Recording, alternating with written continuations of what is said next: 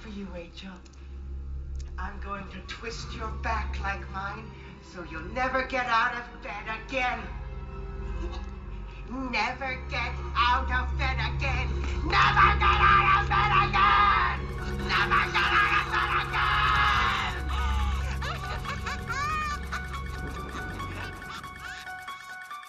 Bom dia, boa tarde, boa noite a todos os ouvintes do Talkverse. E hoje, o episódio especial de terror do Talkverse. Aqui estou com Vitor. Oi, eu sou o Vitor. E estou aqui também com o. O Paulo. Quebrou o clima. Quebrou. Quebrou o clima todo, velho.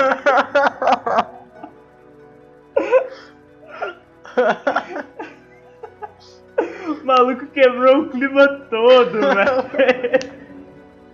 Ok. Ah, só continua. Não, rapaziada, não deu, desculpa. Só continua, velho. Oh, estou aqui também.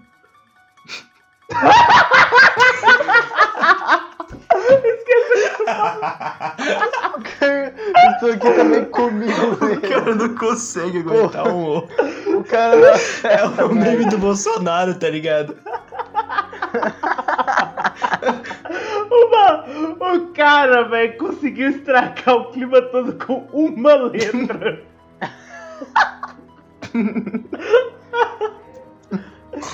Eu acho que minha voz travou porque eu falei Paulo, não saiu, mas tá bom. Podcast de terror, Talkverse de terror, vambora. Ô, cara. Não, mas pelo menos você apresenta aí, Paulo, porque. Ai, ai. Ah, é verdade. Eu sou o. É.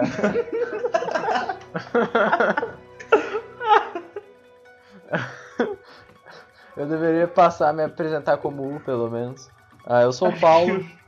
e sejam bem-vindos ao Talkverse de terror. U.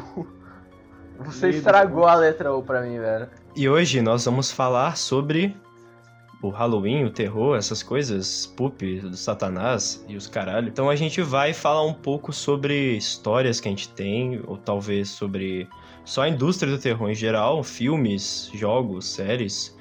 E no final a gente tem um anúncio, não muito importante, mas a gente tem um anúncio pra fazer, então se você quiser ficar sabendo, fique até o final. Ok, então, vocês querem começar a falar sobre alguma coisa, alguma história que vocês têm, uma experiência, eu posso Cara, Contar sobre- você. Cara, você vai ter a maior parte das suas histórias. Eu sei que você tem muita coisa pra contar. Eu não tenho. Minha vida não é tão emocionante. Quer dizer, é, É, mas. infelizmente, a minha, a minha vida não é nem um pouco emocionante, velho. Tipo assim, a minha é essa que não spoop. Então, acho que a sua é mais, né? Mais fodida, mais cagada. Então, acho que cabe. Momentos emocionantes da minha vida. Chorei vendo a abertura de Naruto. Máximo. Depois disso não melhora. Eu acho que o máximo foi só o O mesmo, cara. Foi o. Tipo, eu não sei se vocês podem estar perguntando por que, que eu tenho essas histórias e tal. É... não- eu ainda não acho que é muita.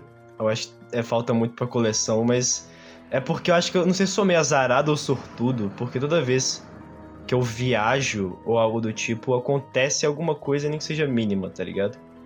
Então, sei lá, o meu avô, é, meus pais vieram do interior, tá ligado?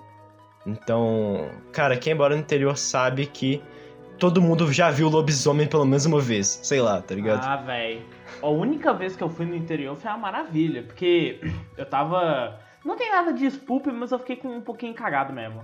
Eu tava. Eu tava indo dormir, né? Eu tava numa fazenda de um tio do meu, é, do meu pai. Ah, aí, na, quando a gente ia dormir, o cara abriu a porta da, do nosso quarto tinha uma. Uma caranguejeira gigante na Uhum. cama. Maré Golias. Uma- É, tipo isso. E assim, eu tenho. E assim, eu tenho alguma coisa muito próxima a uma aracnofobia, então eu fiquei paralisado e pá. Aí o cara foi lá, tirou com uma vassoura o bicho, uma coisa muito linda, né? Aí eu fui dormir. Só que tem um porém. A janela tava, tipo assim, não tinha 0% de luz. Sem sacanagem, 0%. Tanto é que, tipo, você com o olho fechado e você com o olho aberto, era só um breu. Não tinha como você diferenciar. Agora pensa, tá tudo escuro, eu não consigo ver nada, não, não tenho orientação de espaço nenhum. E tinha uma caranguejeira ali em cima. Cara, mas eu dormi muito bem, sabe? Nossa, me deu uma. Eu, não, e toda hora eu sentia alguma coisa passando na minha perna. Cara, interior, falando interior, é um dos lugares mais propícios pra você levar suas histórias de terror e tal. E sempre tem aquela parte né, do medo de não conhecer um lugar e esse lugar ser praticamente totalmente assustador a um ser humano, porque é um lugar onde não tem luz elétrica direito. É um lugar onde você tá isolado, digamos que meio que do resto da sociedade. E você tá meio que dependendo das pessoas que moram na cidade. Então, se acontecer alguma coisa, pode ser muito fatal. Se chegar uma onça ou algo do tipo, por isso que é sempre bom de dormir de, com tudo fechado, tá ligado? Mas fechado ou aberto, se não for uma noite enluarada, cara, pode saber que você não vai enxergar porra nenhuma. Você vai ouvir um monte de barulho de cigarra, você vai ficar com cagaço e vai ter aranha pra cacete. Você pode ter certeza, cara. Sim. Pensa que o maior medo do ser humano é justamente o medo do desconhecido, né? Então, quando você não tem orientação de nada do espaço que você tá, é meio. Realmente é uma coisa meio macabra. Cara, é, é muito bizarro você estar tá num ambiente que você. É quase impossível imaginar como a gente vivia num ambiente como esse há 30 mil anos atrás, tá ligado? É, porque, tipo, a pessoa chega a um ponto que ela realmente acostuma, tá ligado? Não é uma coisa que ela mais teme. Pode temer todo dia, mas não é uma coisa que vai matar ela ou coisa do tipo. Mas você vê como é, meio, meio que a biologia selecionou a gente para ter medo do escuro, tá ligado? Porque hum. como a gente não tem uma visão muito propícia a enxergar coisas tão detalhadamente com falta de luz, Sim. Cara, a única coisa que a gente pôde se agarrar 30 mil anos atrás foi o fogo. E se não tinha fogo, cara, era literalmente desesperador, porque você ficava meio que propício a não enxergar nada no lugar que você tava, não reconhecer o lugar. Você podia ficar com frio, passar frio à noite e você não espantava predadores. Então, você não ter fogo, naturalmente os seres humanos que tinham medo do escuro foram selecionados para sobreviver porque eles tinham aquele desespero, tipo assim, fudeu, não tem fogo, caralho. Como é que eu vou fazer agora? Mas eu acho, mas eu acho que tipo assim, não necessariamente a pessoa tem medo do escuro, ela tem medo de, tá, é, de ter alguém junto com ela ali no meio do escuro, tá ligado? Porque como ela não tem noção do espaço, não tem noção do que tá acontecendo. Ela não sabe, né? Não, a chance de ter. Aham. Uhum. É tipo quando você tá tomando banho, cai shampoo no teu olho, tu fecha o olho pra lavar, e tu pensa, puta que pariu, uma pessoa aqui atrás de Pois mim. é, é tipo. É... é tipo aquelas histórias que eles contam pra você, sei lá, ficar, só pra você ficar cagado mesmo, que é se você fecha o olho e fica de costas pra um, um lugar, pode um ser que tenha alguém atrás tá de ligado? você. Tá Aham. Uhum. E eles também falam que banheiro é um lugar muito propício a aparecer espíritos e tal, etc. Não espíritos, mas. Eu realmente eu não sei. Eu realmente não entendo, não entendo esse conceito de espírito gosta de banheiro. Tipo, por quê? Tem uma privada? Cara, um é literalmente, eles falam que é porque tem água. A cultura japonesa também fala isso, que é, aparições, elas meio que, sei lá, em lugares que tem muita água, elas tendem a aparecer com mais facilidade. Não sei, alguma coisa do tipo. Tem. Hum, Mas isso é mais cultural. É tipo como se fosse um.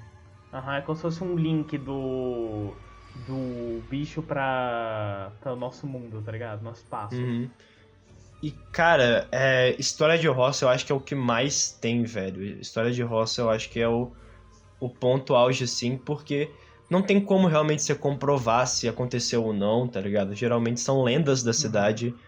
E você tem, sei lá, quantas centenas de cidades que falam não só sobre, sei lá, espírito, essas coisas, mas sobre OVNIs, tá ligado? Sobre é, pessoas desaparecidas que, apare... que foram para lá, tá ligado? Então, é realmente Sim.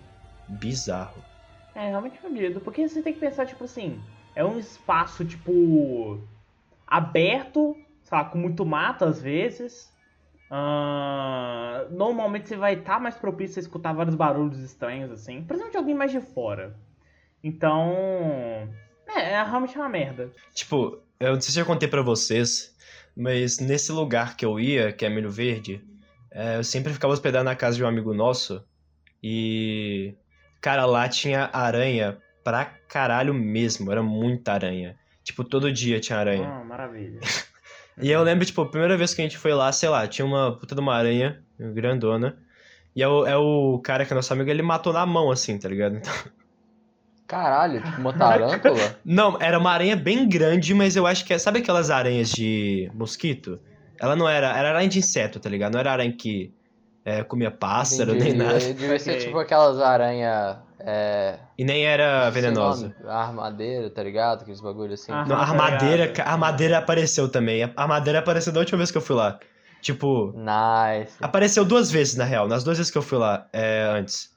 Uhum, maravilha. Foi tipo assim, a primeira, eu tava sozinho na casa, tá ligado? E outra coisa que é, é bem legal, cara, é que quando você tá na roça e não tem luz nenhuma, você olha pra cima, você vê uma caralhada de estrela, cara. É muito foda. Por causa que você não tem a Uhum. interferência da luz da Terra, né? E, velho, É. Não tem poluição no ar direito, então o ar é mais aberto. Aham.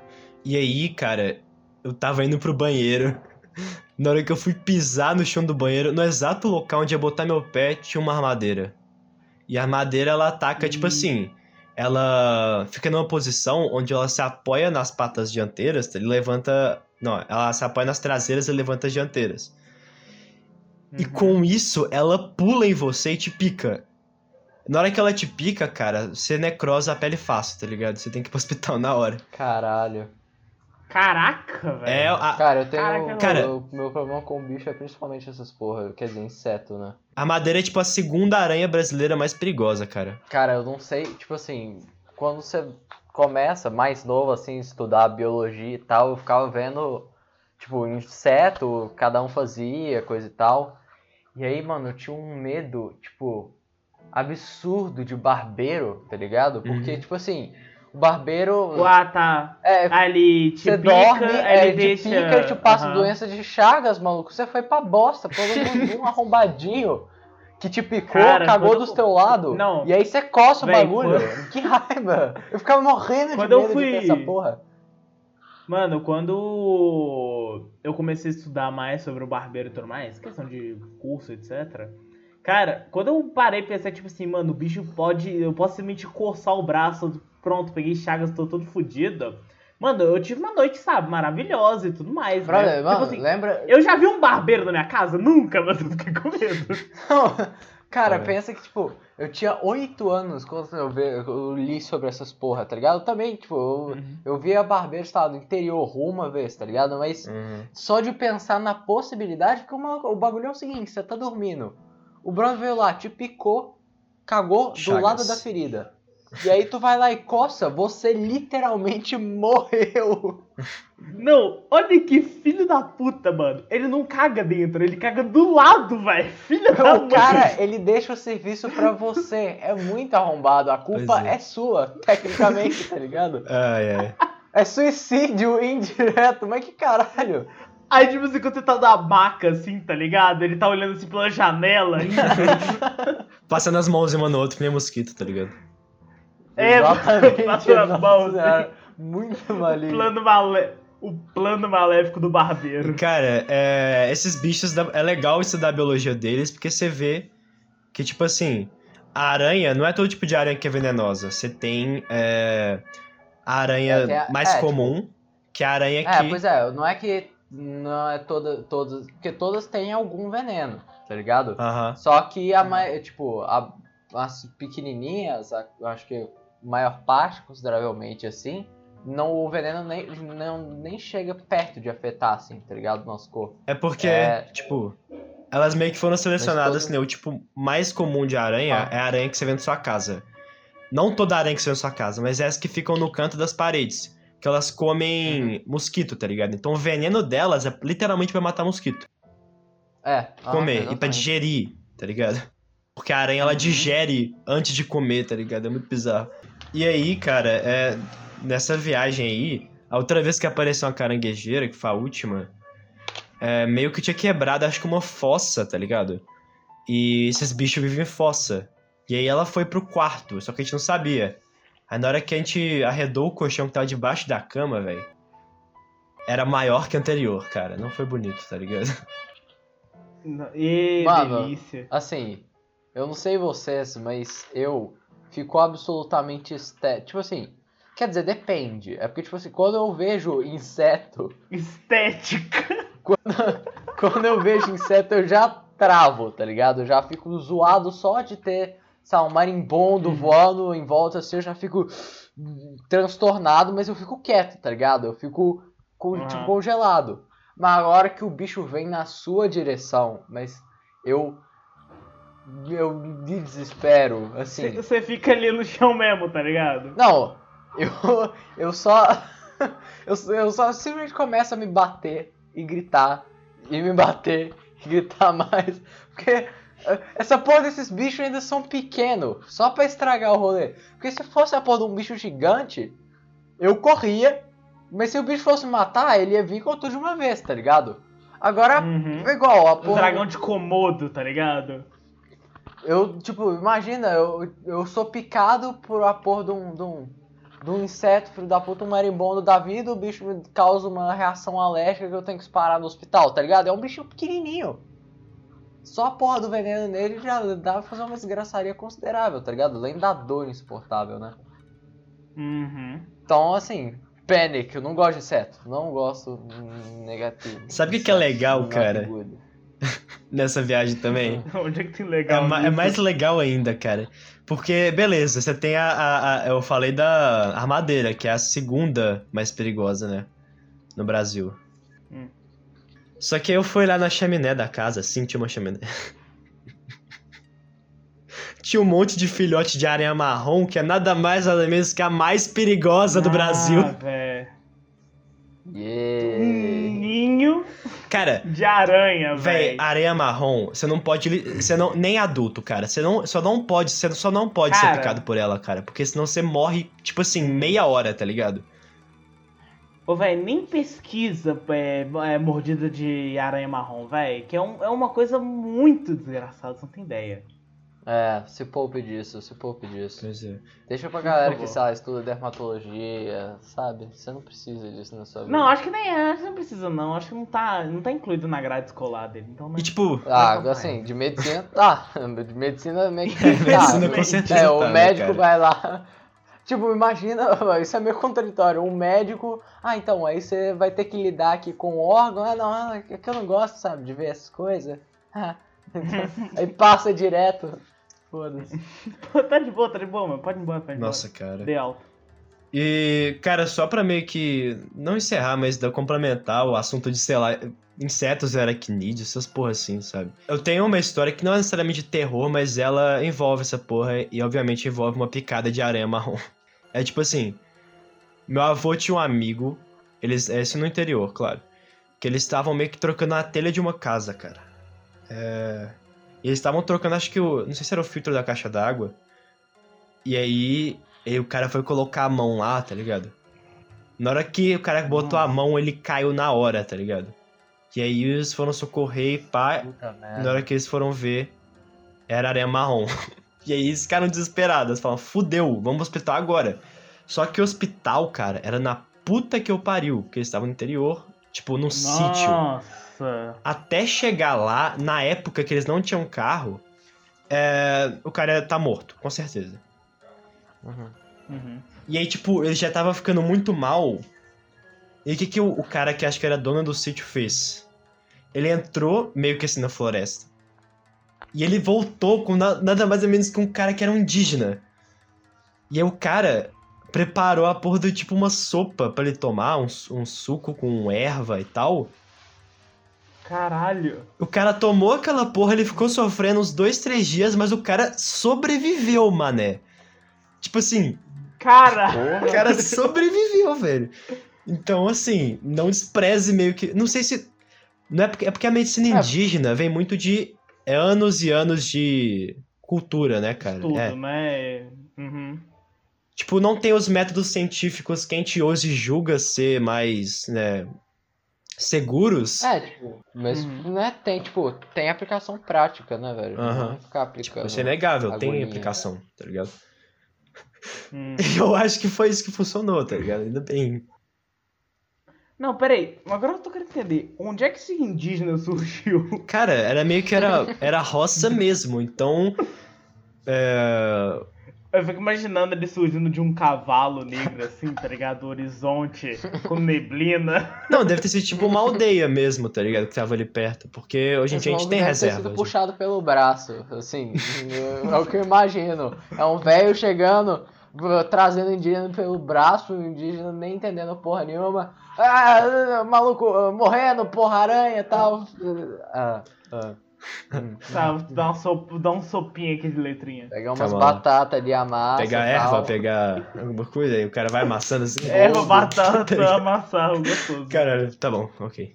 Mas continuando interior, é, vocês querem que eu conte a história do meu pai, mano? Cara, vai em frente, mano. Que eu tô ligado que a história do teu pai é uma maravilha. Pelo Cara, vou contar essa primeiro que essa é individual, não tem nada de lenda. Mas vamos lá. É o seguinte.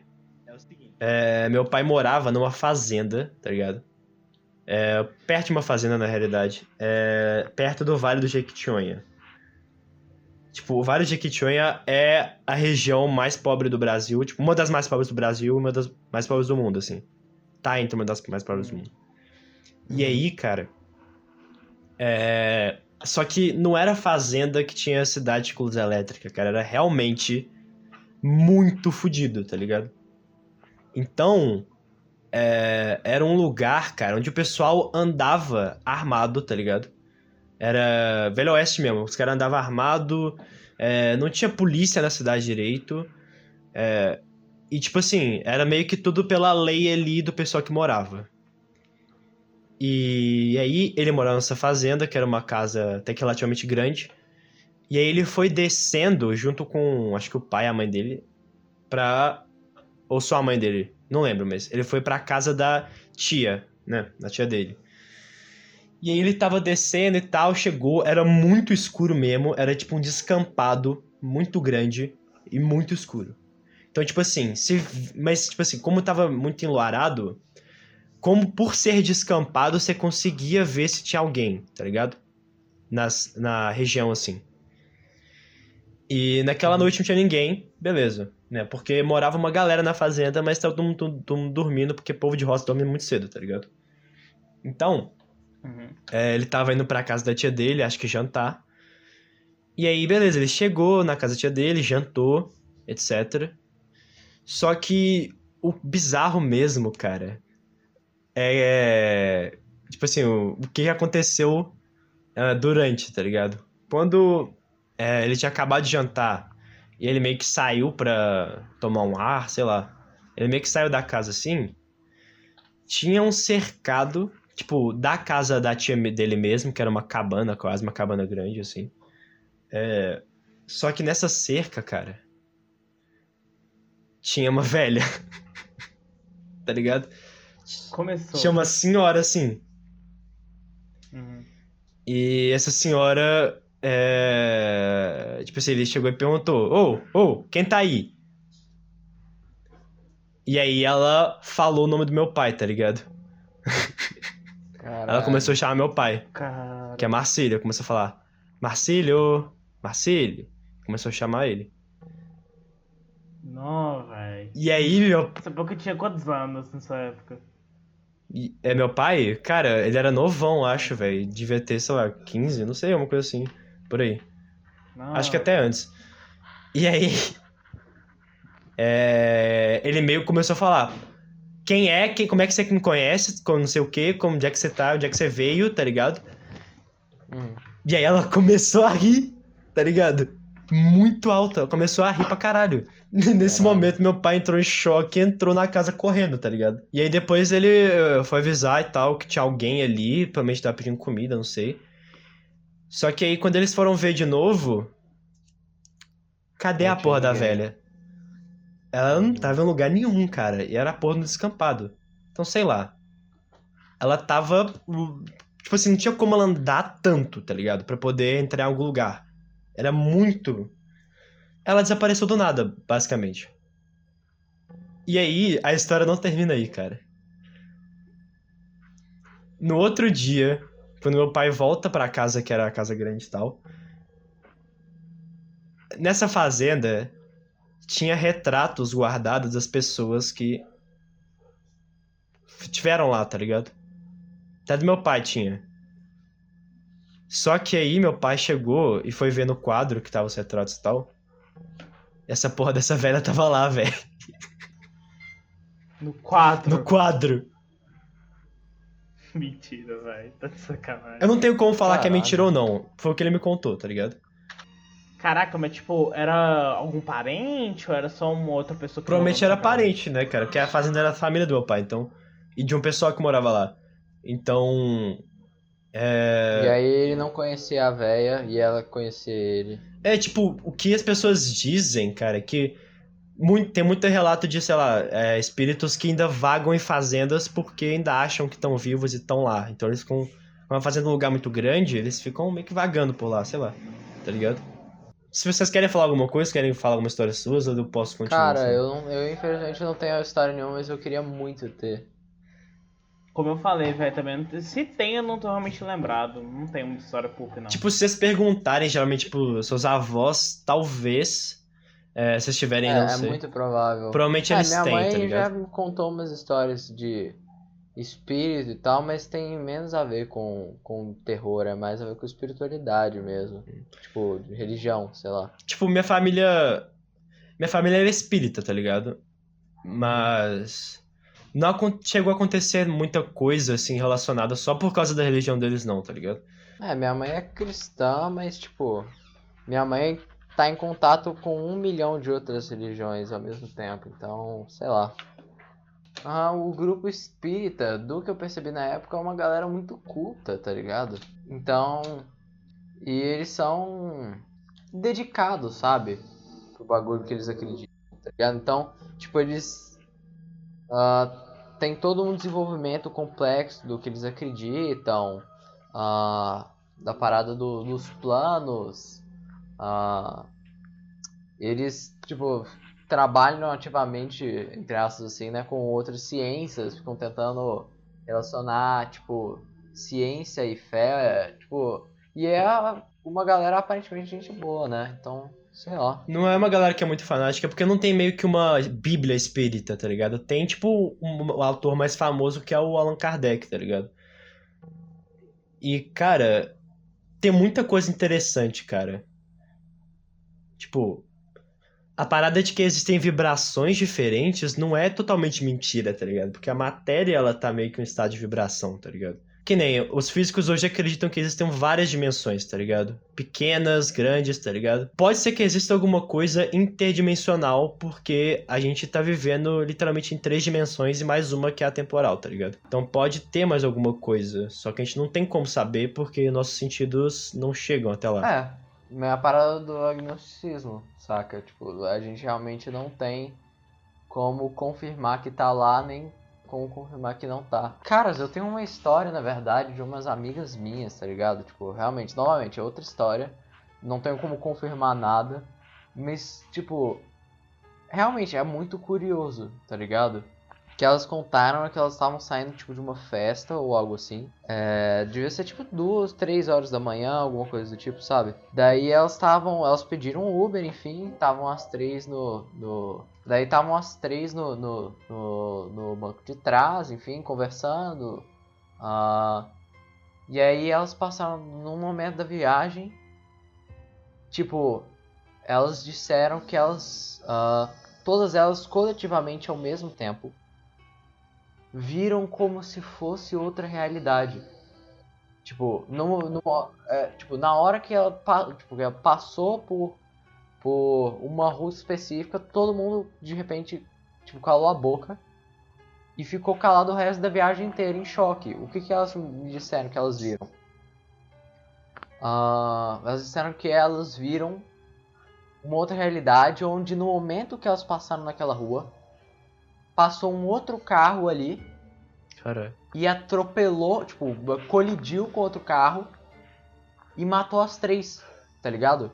E elas disseram que elas têm a visão nítida, tá ligado? De ter matado as duas que estavam, tipo, ah, numa, na, mais próximas da porta, a que tava na porta e que tava no meio, ah, imediatamente. E a que tava na, tipo, no outro extremo, na outra porta, ia agonizar por um tempo e ia morrer. Caralho. E as três escreveram exatamente a mesma coisa, tá ligado? Extremamente específico. E aí elas entraram em choque e tal, e ficaram o resto da viagem calada.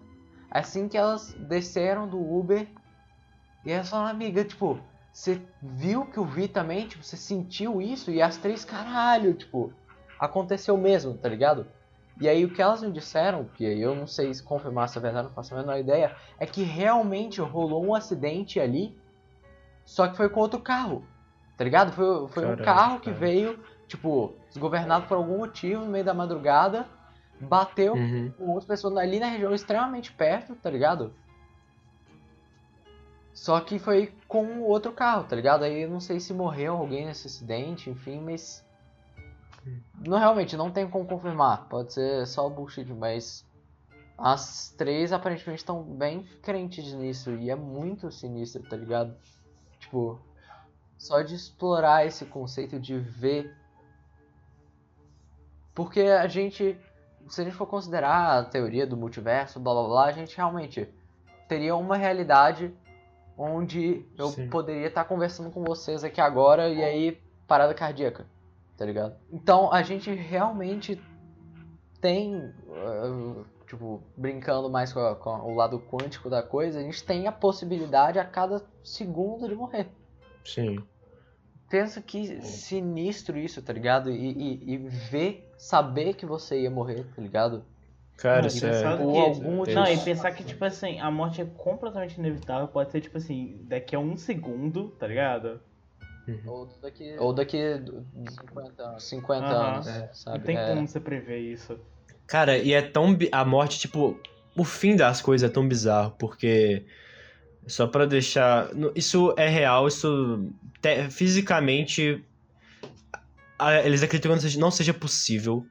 Mas se tiver a possibilidade de acontecer no universo, a gente e todo o universo é extinto em, tipo, questão. Pra gente de milésimos de segundo. Que tem uma teoria de como o universo vai acabar que é uma teoria que é- ela é menos aceita porque, por causa da probabilidade dela, que no universo não existe vácuo de verdade. Tipo, você pode ter o vácuo do espaço que tem, por exemplo, no sistema solar entre o Sol e a Terra, mas não existe vácuo de verdade. Sempre vai ter algum gás, Tipo um espaço que é, vai ter alguma nada. coisa ali, alguma partícula, algum átomo, alguma coisa, e isso é inevitável. Só que se alguma coisa no universo fazer com que a gente consiga criar uma bolha de vácuo, a gente não, consiga haver uma bolha de vácuo, que é, é meio que tipo assim, é, o universo Um espaço onde realmente não, não, naquele ponto ele não tem nada, tá ligado? Não é nem um buraco negro, realmente não tem nada ali. Essa coisa vai crescer tão rápido, tipo, sugando as outras coisas, porque o vácuo ele tenta ser preenchido toda hora. E essa coisa vai sugar o universo inteiro. E a gente pode estar falando agora e ser simplesmente extinto, tá ligado? Então eu posso estar terminando essa frase e não conseguir terminar e morrer e a humanidade inteira ser extinta junto com o resto do universo. Porque... Nossa, mano, ô véi. Você viu Isso isso, é né, Paulo? Você viu Gabi, isso, né, Paulo? Eu vi isso, eu vi isso. Ah, não, velho, agora eu fiquei com muito medo. O quê? O teu áudio travou E a no exato ela parou. momento, velho. Eu posso estar falando agora e não com... E aí parou, velho. Eu falei, nem fudendo. Ou seja, é mais ou menos isso que pode acontecer, cara. Que loucura. E tipo, caralho. falando sobre medo da morte em si, cara, já falaram pra pensar que medo da morte, se a gente for pensar, ele é irracional pra caralho. Porque, pensa, ó, biologicamente ele faz todo sentido. Você não quer morrer porque você tem que passar seu gene, você tem que preservar seu organismo, seu cérebro automaticamente quer que você viva, porque senão não teria por que você tá vivo. Mas, se para pra pensar, se o universo tem realmente, tipo assim, é, não só o universo, mas o que tinha antes do universo é infinito pra trás, o período que você vive é literalmente assim, infinito pra trás, aí chega, você nasceu, passou tipo 80 anos, infinito pra frente, você morreu e acabou. Se não existir encarna- reencarnação, se não existir é, tecnicamente algumas coisas que morte após a vida, tá ligado? Então, tipo assim, é não, Morte peraí, após vida a após a morte. Então, tipo assim, ok, continua, continua. não foi muito. O que a gente, tipo assim, realmente faz sentido ter medo é da dor que você sente antes de morrer. Mas da morte em si, se eu parar pra pensar, não é tão ruim você não tá existindo. Porque você não vai ter consciência que você não tá existindo, tá ligado? Não, essa que é a parada, né? Tipo, isso é um bagulho mais complexo, cara. Porque, tudo bem, você não vai ter consciência que você tá existindo, mas mesmo assim ainda dá um medo de você não saber o que, que pode acontecer, tá ligado? Será que você vai ter consciência vivendo num vasto, tipo, num breu eterno, tá ligado? É, e daí? Aham. Tá ligado? E daí pra frente? Onde é que fica a consciência, tá A ligado? real é que o Te- povo não tem exatamente Tecnica- é, medo da morte, e sim o medo do que vem depois da morte. É, a gente. Não sei, a gente meio que se perde. Eu acho que a gente se perde demais, normalmente, ah, contemplando o que tem depois da morte, ah, sem considerar que, tipo, é, sem considerar. A gente tá se preocupando demais com o bagulho, sendo que, tipo, vida tá aqui agora e a gente tem muitos problemas maiores, tá ligado? Tipo, meus medos estão muito mais relacionados a e se eu morrer agora e deixar de X? Ou se eu causar problemas a Y, tá ligado? Por conta da minha morte? Porque, assim, Uhum. se eu morrer, pra mim, principalmente, foda-se, tá ligado? Ah, mas. E as consequências pros outros, tá ligado? Tipo, e. E as consequências pra mim também, porque tem coisas que eu quero fazer, ou que eu deveria fazer, ou que. Não sei. Mas eu me perco, tipo. Eu acho que, igual aquela galera que se, se criogeniza, enfim, antes de morrer, ah, para caso no futuro a medicina ah, seja capaz de reviver, você e é revivido, será que você quer isso mesmo, tá ligado? Pois é, cara. Será que se você, tipo, morrer e. se- Milhares de anos, talvez. Se você morrer e se preservar, quando você acordar, você ainda é o mesmo, tá ligado? Tipo, você ainda é, Ah, o qual mesmo? vai ser Não seu sei, tá propósito, ligado? cara? A hora que você morreu, tipo assim, daqui milhares de anos, você já não importa tem muito tempo, sabe? E aproveitando que a gente entrou nesse papo de vida após a morte, tem muita gente, tipo, é, porque no espiritismo existe os termos médium, é, vidente, clarividente e várias outras classes assim. E, cara, Uhum. eu conheço um cara no YouTube que ele se diz ser. Ele, ele é clarividente, tá ligado? Por profissão, ele trata a gente e tal. E. O que é clarividente, afinal? Clarividência é meio que você vê através das coisas, em definição. Então, esse cara. Ver através do quê? Das coisas. Então é tipo, eu consigo ver algo que as pessoas não conseguem ver em um vídeo, uma imagem ou na vida real, tá ligado? É, então, tipo assim. É aquela parada, não é nada intuitivo nem científico, digamos assim. É totalmente pseudociência. Mas, esse cara, ele meio que, tipo assim, teve um estudo e uma formação nessa área de acordo com o que ele precisava pra se tornar um clarividente, tá ligado? E esse cara, ele diz que já teve duas experiências de é, quase morte e que ele consegue ver realmente espíritos e coisas que estão ali e ele trata pessoas assim, tá ligado? Então é aquela parada. O que ele diz, não vou usar se isso é verdade ou não, mas o que ele diz é o seguinte: que quando você morre, você vai meio que uma espécie de mundo espiritual, porque você tá meio que seu espírito tá se limpando do seu corpo. Então, é meio que um processo que seu sua consciência espiritual tá saindo do seu corpo. Então, tipo assim, pessoas que são muito apegadas à vida, tipo, que tem algum tipo de vício, que estão muito na realidade e não conseguem é, se livrar disso, elas ficam aqui. Elas ficam próximas, elas não ficam na mesma realidade, mas elas ficam tão próximas que elas chegam a tanger a nossa realidade, tá ligado? O que ele diz. E aí, meio que é por causa disso que essas coisas acabam às vezes se tornando aparições. Então ele diz que tem diferença entre espíritos e aparições e fantasmas, porque pessoas que sofreram muito, pessoas que talvez não conseguiram se desvincular desse mundo, fiquem aqui ainda, tá ligado? E por isso que tem os casos de aparições, etc. né, Que são famosos poltergeists ou fantasmas.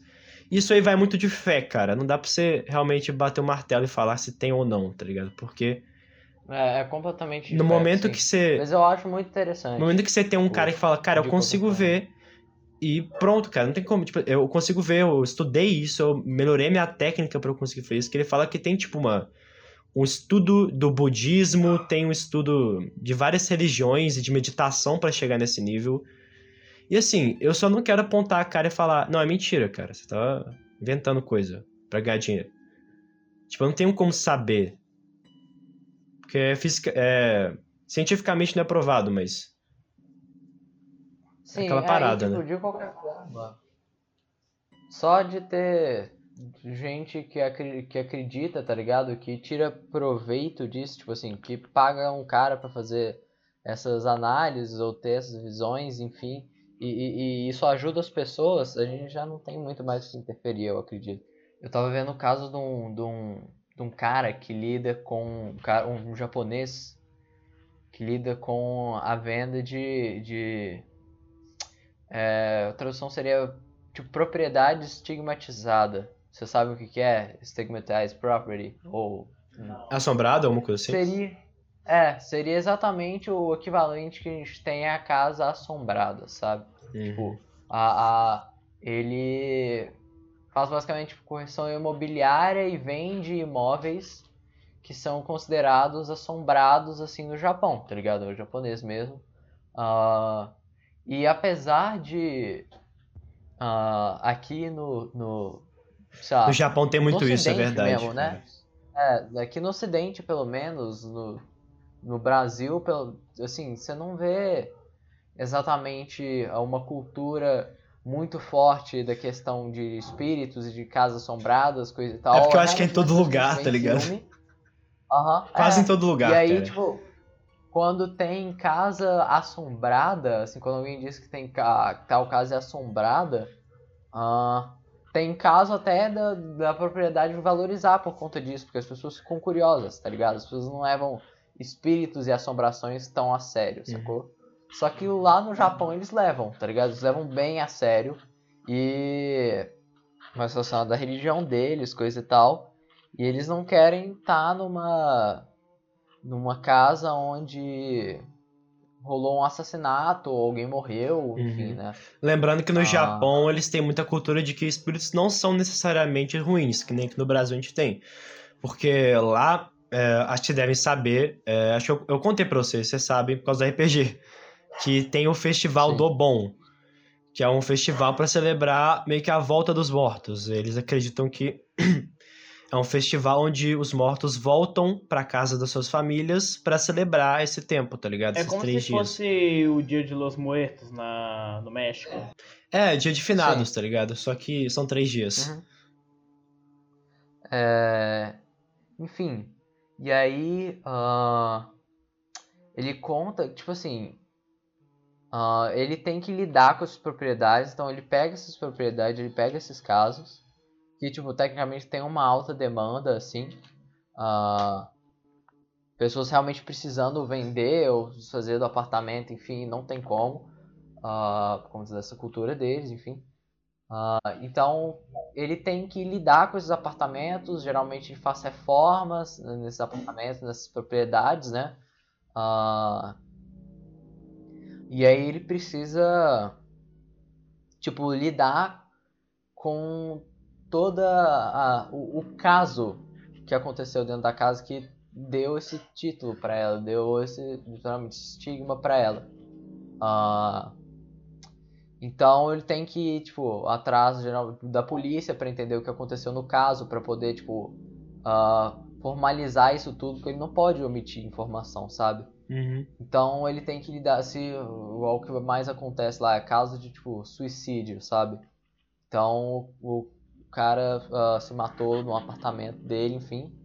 E aí ele tem, tipo, obrigação por conta do trabalho dele de ir atrás de amigos e familiares e da pessoa que encontrou o corpo, enfim, e entender, tipo, com detalhes o que que aconteceu, por que que aconteceu, sabe quando que aconteceu.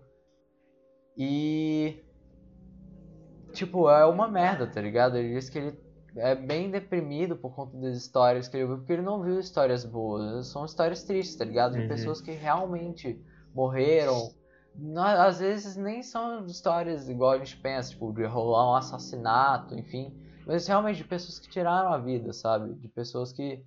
ah, que morreram de um jeito bem trágico, enfim.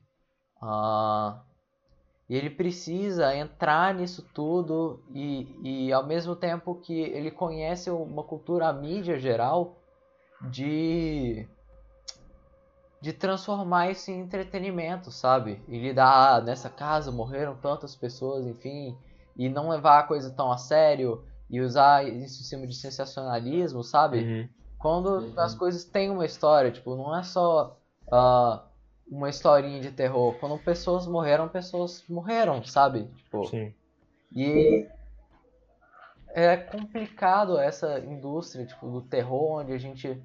ah, muitas das vezes, quando você vê ah, ah, baseado em fatos reais, definitivamente não é baseado em, baseado em fatos reais, sabe? Uhum. Mas e quando é, tá ligado? A gente tá sendo respeitoso ao, ao, ao transformar a história dessas pessoas em Entretenimento, entretenimento. né? Sim. E, tipo, histórias totalmente desgraçadas e grotescas às vezes, sabe? Dependendo do caso. Tá ligado o filme do. Acho que do Exorcista, que é baseado numa história real. Acho que é do Exorcista mesmo, que é baseado numa história Sim. real de. Do exorcismo de uma Annie, Mary, blá blá blá. Isso, isso mesmo. Cara, eu não sei se aqueles áudios são, né? Mas tipo assim, fala que foi um, tipo, um exorcismo desgraçado, velho. Tipo assim. É, eu não sei se é é, o- ó, gravações disso e tudo mais, não sei se é real, mas quando você ouve, mano, tu vê, tipo assim, uma coisa.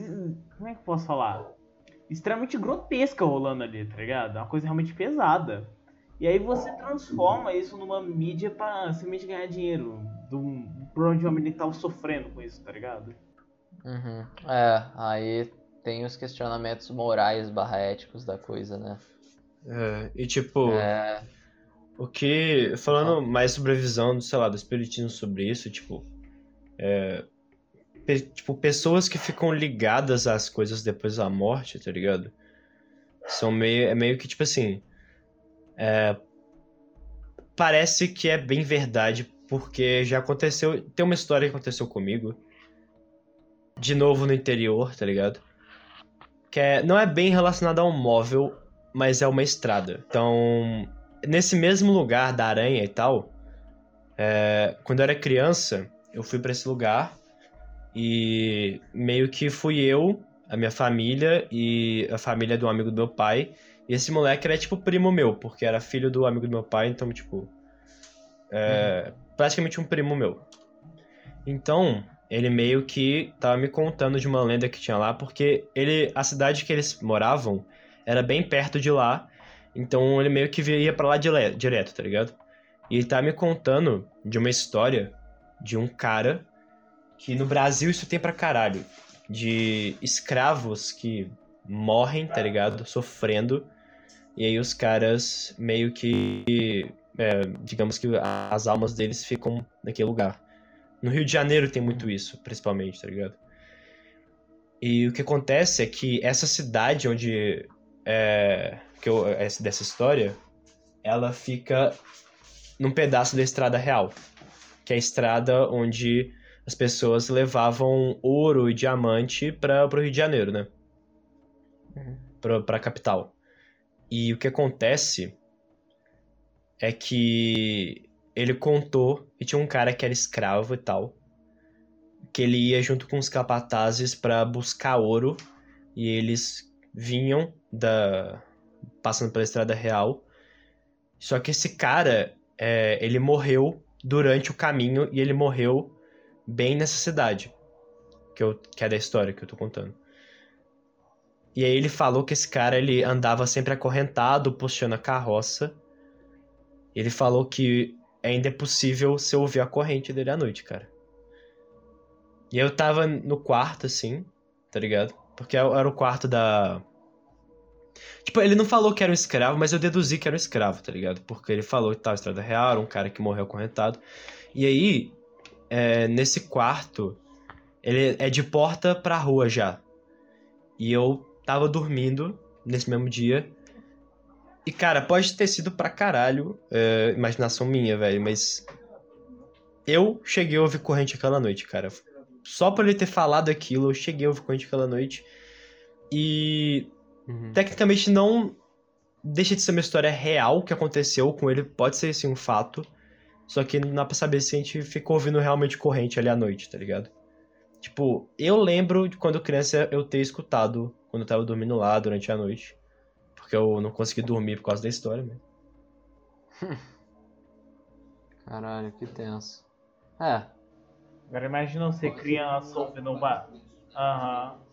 Mas imagina você criança ouvindo barulho de corrente. Assim. É, pode ser só imaginação, porque lá passava muito cavalo. Então pode ser um cavalo, alguma coisa e tal, mas. Um eu celo, com- né? É, eu com minha cabeça não ia. Sei lá, Não caralho, não. aceitar que cavalo. a, não ia aceitar que ia ser uma cela de um cavalo ali, né, velho? Pode ser milhares de outras coisas, tá ligado? é. Cara, tudo quando você é criança é mil vezes mais aterrorizante. Porque E, cara- não tem muita noção de- das coisas e tudo mais, né? E. Como ela não tem. Como é que fala? Não tem. É o momento que você menos tem conhecimento, É. né? E a gente basicamente tem o desconhecido. Uhum. É essência humana ter meio desconhecido. E a então- gente tá muito mais Ah. propício a imaginar as coisas pra tentar encontrar respostas do que, logicamente, achar Uhum. elas. Cara, o que, tipo, eu acho que o que mais, entre aspas, desenvolveu uma imaginação assim era a lenda urba- urbana de escola quando eu era Tem moleque. uma lenda toda urbana. escola, por algum motivo, Uhum. Tinha um cemitério indígena antes de ser construído. Tipo, Sempre tem. Sempre A dona do colégio foi enterrada ali, tá Tu ligado? lembra, né, Gabi, da história da nossa escola, né? Lembra? É porque cara. assim, é, a gente, eu e o Gabi, a gente estudou basicamente na mesma escola, né? E eu lembro que. Eu não vou comentar o nome da escola porque eu realmente tô com preguiça, eu não quero. Mas aí, a pe- o nome da pessoa que dá nome à escola, supostamente, meia-noite, na no pátio da escola, ela aparecia lá, o fantasma dela. A gente era convicto disso, velho. Convicto. Porque a gente falava disso, tipo, todo santo dia, tá ligado? É tipo, todo santo dia tá falando disso, além, sei lá, de louro do banheiro, etc. Era só isso, era da menina da, da escola, é, do do nome da escola que aparecia lá. E, cara, eles falavam que essa moça que fundou a escola, ela foi enterrada na gruta que tinha nessa Sim, tinha escola. uma grutazinha na, Então- na nossa escola lá, era uma grutazinha pequenininha. Essa gruta dava um pouquinho de medo, Tem cara. uma escola que eu estudei que, tipo, tinha uma santa, era tipo uma... Eu não, não faço a menor ideia de qual santa era, na verdade, mas enfim. Hum. Mas essa santa tinha... Era meio que uma espécie de ilusão de ótica, assim, sabe? Mas quando você olhava pra ela de longe, assim, parecia que os olhos dela estavam vermelhos, tá ligado? Quando se aproximava, você via aquilo, sei lá, um castanho, alguma coisa do tipo. Mas tinha tanta história de Medo. terror que os meninos contavam em cima desse único fato. A olho é vermelho, porque de madrugada ah, ela. Os olhos passam a mexer e ela tá olhando pra um esconderijo secreto que tem. tá ligado? É tanta Caralho. viagem, mas tanta viagem. Os moleque, tipo, toravam É. da, da imaginação e eu absolutamente comprava tudo. Eu nem questionava. Eu só ficava, caralho. É criança, né, mano? Porque, tipo assim, criança tem a cabeça muito fértil, né? Então, aceitar isso é a melhor coisa. Castanho é tipo um vermelho escuro, né, cara? Então quando bate luz, Luz, nele, é, imagino que ele fica vermelho. ideia do motivo da Tá ilusão, ligado? mas acontece. Tipo, realmente é só. Ah, o olho quando você olha de longe, de dia, fica vermelho. Ou pa- aparenta vermelho, sei lá. Aí era o fim do mundo, tá ligado? Era basicamente sinal de apocalipse. Pois é, e cara. Nossa, velho, no Japão tem muita lenda de escola, acho que é o lugar que mais tem é, lenda de escola, mas, tipo assim. é, cara, lenda de santa e essas coisas é, é tem pra caralho, porque, tipo assim, os caras já fizeram o design dos é, líderes, líderes espirituais, não, mas do Espírito Santo, de, sei lá, de Ave Maria, pra meio que em pinturas e esculturas, eles sempre tá acompanhando você com o olhar, tá ligado? Então, tipo, isso é muito tenso, cara. Isso é muito tenso. Imagina, tipo, o padre explicando, sei lá, ah, vários séculos atrás, que aquela estátua parece olhar pra você porque você cometeu pecados que se você não parar de cometer pecados, ela tá te vigiando e você vai pro inferno, né, cara? Isso deve ser. É. Cara, isso Quando devia dar um quando- medo, tá Quando ligado? o povo começa a usar, tipo assim, um fato que ninguém sabe, né? Que ninguém consegue explicar a favor dele, tá ligado? Tipo, isso devia dar muito medo, cara. Tipo, não é. Eles realmente falam, cara, tá me olhando, não é possível, porque como é que uma pintura olha pra qualquer lugar ao mesmo tempo, tá ligado? Sim. Uhum. Cara, a própria sensação de medo é uma coisa muito estranha, tá ligado? Porque, sabe, quando a gente tava comentando esse bagulho de escola, que ah, o fantasma da, da pessoa da escola aparece de noite, ah, que a estátua, o olho, é, a- não, a pintura fica com o olho vermelho. Não, uma estátua, Cara, mas enfim. É, fica É. com o olho vermelho e tudo mais. E eu fico pensando, tipo assim, caraca, velho, até onde que a gente pode, sei lá, viajar ao ponto de criar um medo, às vezes até que irracional, tá ligado? Só porque a gente viu alguma coisa e tudo mais. Sim, porque Cara, a gente quer vai ver- alimentando a história na nossa cabeça, né? Aham. Tipo, quer ver você ficar com um cagaço mínimo? Não olha pra trás de jeito nenhum. Viu? Tá, tá ligado? Você É exatamente isso. fala- Aham. É você ter o medo de ser observado, você tá no escuro, você não saber se tem alguém à espreita. Porque isso é tecnicamente básico, assim. Caralho, É. deve, tipo, você não consegue ver algo, é porque provavelmente tem alguém te observando. Não, e lá. o melhor, não o melhor, vou corrigir. E o pior disso é que, tipo assim, ah, mas que não tem ninguém atrás de mim. Só que aí você começa a viajar nisso, viajar nisso, não, peraí, tem alguém atrás de mim, eu vou olhar ou não vou olhar, tá ligado? E aí você começa a ficar realmente comprar aquilo que tu falou, tá ligado? É, que a pessoa E falou. se eu olhar, o que, que vai acontecer se eu olhar, Aham. tá ligado? E se realmente Se tiver me alguém perceber. atrás de mim, tá ligado? Isso que é tenso, cara. Deixa eu te Tipo, falar, é basicamente o não olha embaixo da cama, Aham. tá Mas então, tipo assim, o medo ele é uma coisa muito. Sabe, é muito complexa, variável pra qualquer coisa, tá ligado? O medo é só. Ele é uma. Tipo, é a maior expressão dos nossos instintos e da nossa irracionalidade, da- do nosso emocional possível. Porque do, pra você tomar ações, tipo, com medo, Paranoia, a cara. maior, é, a maior parte do tempo são Irracionais. são irracionais, são ações ah, emocionais, sabe? Igual eu tava vendo ah, é, um caso, tipo assim, de uma empresa que vende, acho que pretzels. Pretzel é. é- não sei se você sabe o que, que é. É, É tipo, parece um, tipo um biscoitinho, né? É, aham. E aí era uma empresa que, tipo assim, ela basicamente vendia pretzel pra pra prédios comerciais nos Estados Unidos. Então o prédio comercial contratava a, a, essa empresa e aí ela deixava lá um, um, um pote de, de, de pretzels. o- um, um- um- não tinha ninguém vigiando, e aí ficava o pote de pretzel, ah, um potinho pra você colocar o dinheiro, o pretzel é tipo um dólar assim, tá ligado? Ah, e era isso. E aí, tipo, tinha em andares definidos que as pessoas contratavam, enfim. E é uma empresa relativamente famosa ah, nesse ramo, apesar de ser um ramo bem específico. E, e o dono dessa empresa, ele tinha uma planilha gigante, ele tinha várias planilhas extremamente específicas que contabilizavam basicamente ah, tipo onde tinham pretzels, ah, onde os pretzels que ele vendia, tipo, para cada tipo ah, prédio, quantos pretzels ele vendia por dia e quantos pretzels eram roubados, tá ligado? Basicamente. Ah, Uhum. roubado, é, tipo assim, não é quantos pretzels eram roubados, mas ele colocava, tipo, os pretzels que sumiam, entre aspas, quantos pretzels sumiam, e contabilizava o tanto de dinheiro que ele ganhou. Considerando que cada pretzel era um dólar, ele conseguia determinar quais as pessoas pagaram e quais as pessoas não pagaram.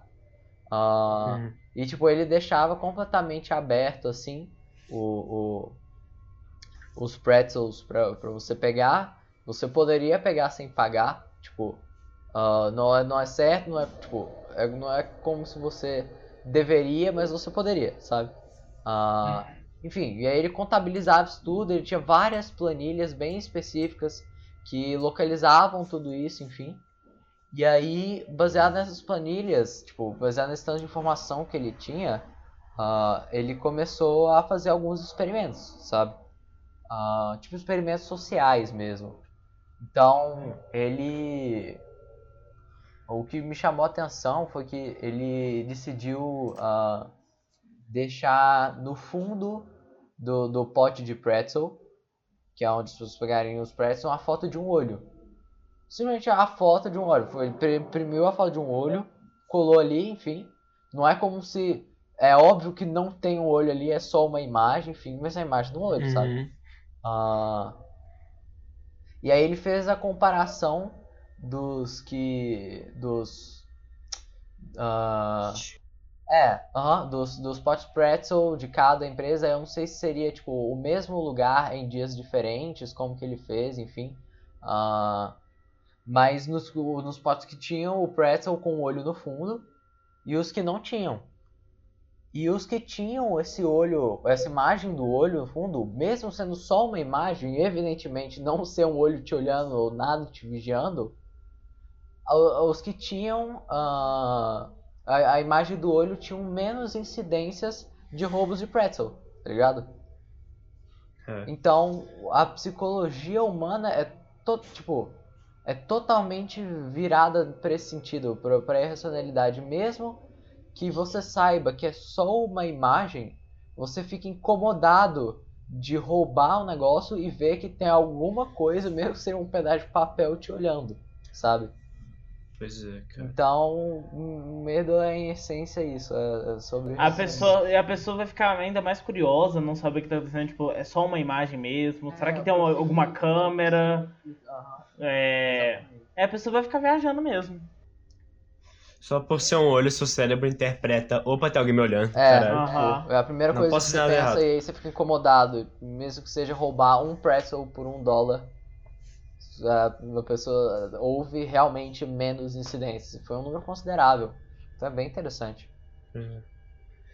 E, cara, é, é muito foda isso, velho. Tipo, às vezes, por alucinação, você percebe que tá algo no escuro, cara. Tipo, nosso cérebro, ele é meio que. é, é meio, a engenharia dele é feita pra identificar formas o máximo possível. É, O máximo que o a gente nosso puder. olho também é feito para enxergar contraste, né? Mais contraste do que cores, Uhum. inclusive. É, a gente tem mais bastonetes do que cones, tá ligado? Então, cones são responsáveis pelas cores e os bastonetes pela diferença de luz. Uhum. Cara, você. Tipo assim, tecnicamente, na real a gente tem menos bastonetes, mas, cara, quando a gente olha pra um lugar escuro, a gente começa não vendo nada. E aí, se tiver uma pilha de roupa, cara, a gente olha uma forma e fala: que porra é essa? A gente identifica a forma, Aham. já tenta colocar uma classificação nela. É, tem um amigo meu que ele tem astigmatismo e, tipo assim, é super alto o grau dele, super alto. Aí ele tava contando que certa vez ele tava deitado na cama dele, acho que o pai dele foi, sei lá, é, pegar uma água e tudo mais. Mano, a única Uhum. coisa que ele viu foi só um breu andando assim no meio da noite, um vulto gigante andando. Véi, o cara não conseguiu dormir, tá ligado? Porque, tipo, ele não sabia o que, que era aquela forma. Era tipo É. um vulto, ele não tá conseguindo enxergar nada e tudo mais, sabe? É justamente por causa dessa diferença. A gente tem muito mais cones na realidade. Acho que eu falei errado. A gente tem mais cones do que bastonetes. Só que, tipo assim. É... Tipo, cachorro tem bastonete pra caralho, mas tem menos cone, entendeu? Então, tipo assim.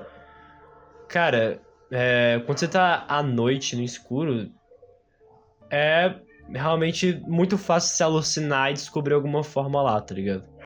E, cara, eu não sei o que, que é, o, é o coisa que mais causa o medo. Se é, tipo, a sua visão ou a sua audição, tá ligado?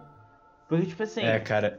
Quando você não sabe. Tá? Tem um instrumento, velho, que eles usam pra filme de terror, que é tipo. É um monte de ferro que eles vão arrastando, puxando e tudo mais, sabe? E tipo, quando você ouve aquele barulho, é explicar. tipo um barulho muito grotesco, só que você não sabe o que saber o que. Não sabe saber. Pô, deixa eu repetir. Não sabe explicar. E você não sabe explicar de o que, que é aquele som, de onde que vem e tudo mais, sabe?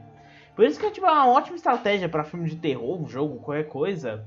Porque você não sabe diferenciar o que, é aquele som. Será que são passos, alguém andando, alguém arrastando alguma coisa, tá ligado? E tipo assim, é, só é, porra, apontando mais esse bagulho do som, teve uma vez que eu tinha acordado, né? Eu acordei de manhã.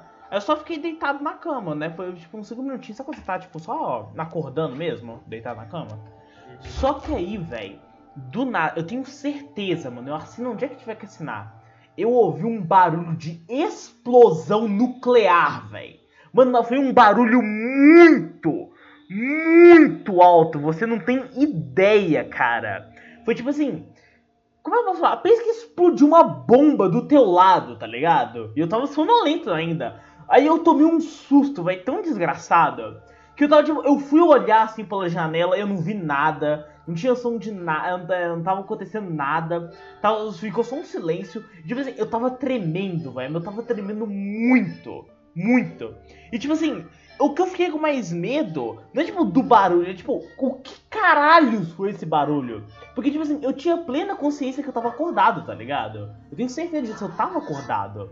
E, tipo, eu ouvi um barulho de explosão alto pra caralho, do nada. E, tipo assim, meu pai não acordou, minha mãe não acordou, tá ligado? Eu fiquei, tipo, eu fiquei naquela paranoia por uma hora pensando, tipo, mano, aquilo foi da minha cabeça? Não foi da minha cabeça, cara. Eu tava acordado, velho. Eu não tava dormindo ainda. E do nada eu escuto esse barulho alto pra caralho. É sério mesmo que ninguém escutou isso. E eu fiquei tipo, cara, mas depois eu comecei a chorar pra caralho porque eu tava com medo do, daquele som, primeiramente, tomei um susto desgraçado. Segundo, eu não sabia o que, que era aquele som. E tipo, eu fiquei pensativo até hoje, velho. Eu não sei que porra foi aquela. Provavelmente foi só alguma coisa que estourou. Tipo, algum som. Isso. um- algo, Aham, tipo, mas tipo assim- Só que muito próximo do seu ouvido. E aí você ainda Mas tava que é a parada, né, você véi? Esperou. Aham. Esse que é a parada, que tipo assim, o som tava muito alto. é, tipo assim, se fosse algo próximo, é, minha mãe e meu pai que estavam dormindo não tinham que ter escutado também, tá ligado? Independente se o povo tava tipo num sono altão, assim, tá ligado? Pesado. É, ao menos escutar, assim, levantar um susto. Porque eu tenho certeza, velho, que aquele barulho foi muito alto e que era pra alguém ter mais escutado, tá ligado? Até hoje eu tenho plena consciência disso. Tipo, eu, eu, eu realmente não sei o que, que foi isso, velho. Até hoje eu não sei. Cara, é bizarro. Tipo assim, eu tenho uma história sobre som e escuro. É. Bem tensa, assim. Não era tensa tal, mas. Eu realmente eu fiquei. Nesse dia eu fiquei meio caralho, cara. Eu não vou conseguir dormir agora. Tipo assim, é. Eu tava no meu quarto e pá. E aí eu tava preparando pra dormir. E aí, cara, foi nesse quarto aqui, por isso que eu tô com medo. Mas assim, é. Na hora que eu apaguei a luz, me deu uma sensação muito ruim, tá ligado? Muito ruim. Foi tipo assim, como se eu, meu corpo tivesse falado, cara, não importa o que acontecer, eu preciso. Eu preciso acender essa luz agora. Então, tipo, já tava indo pra cama, só que eu voltei no breu do meu quarto e acendi a luz. Tipo, não tendo nada, eu fiquei mais tranquilo e fui dormir, tá ligado? Eu apaguei a luz de novo, fui pra minha cama, deitei. Conferendo se não tinha nada, obviamente. E aí, comecei a dormir. Só que, cara, eu comecei a sentir uma sensação muito estranha de que algo tava ali, porque eu não tava conseguindo enxergar. Mas algo que tinha uma presença muito forte. Não era só, tipo assim, como se tivesse uma pessoa, era uma presença mesmo muito forte. Eu fiquei, mano, que porra é essa, cara? Que porra é essa? E eu comecei a ouvir isso aqui, cara.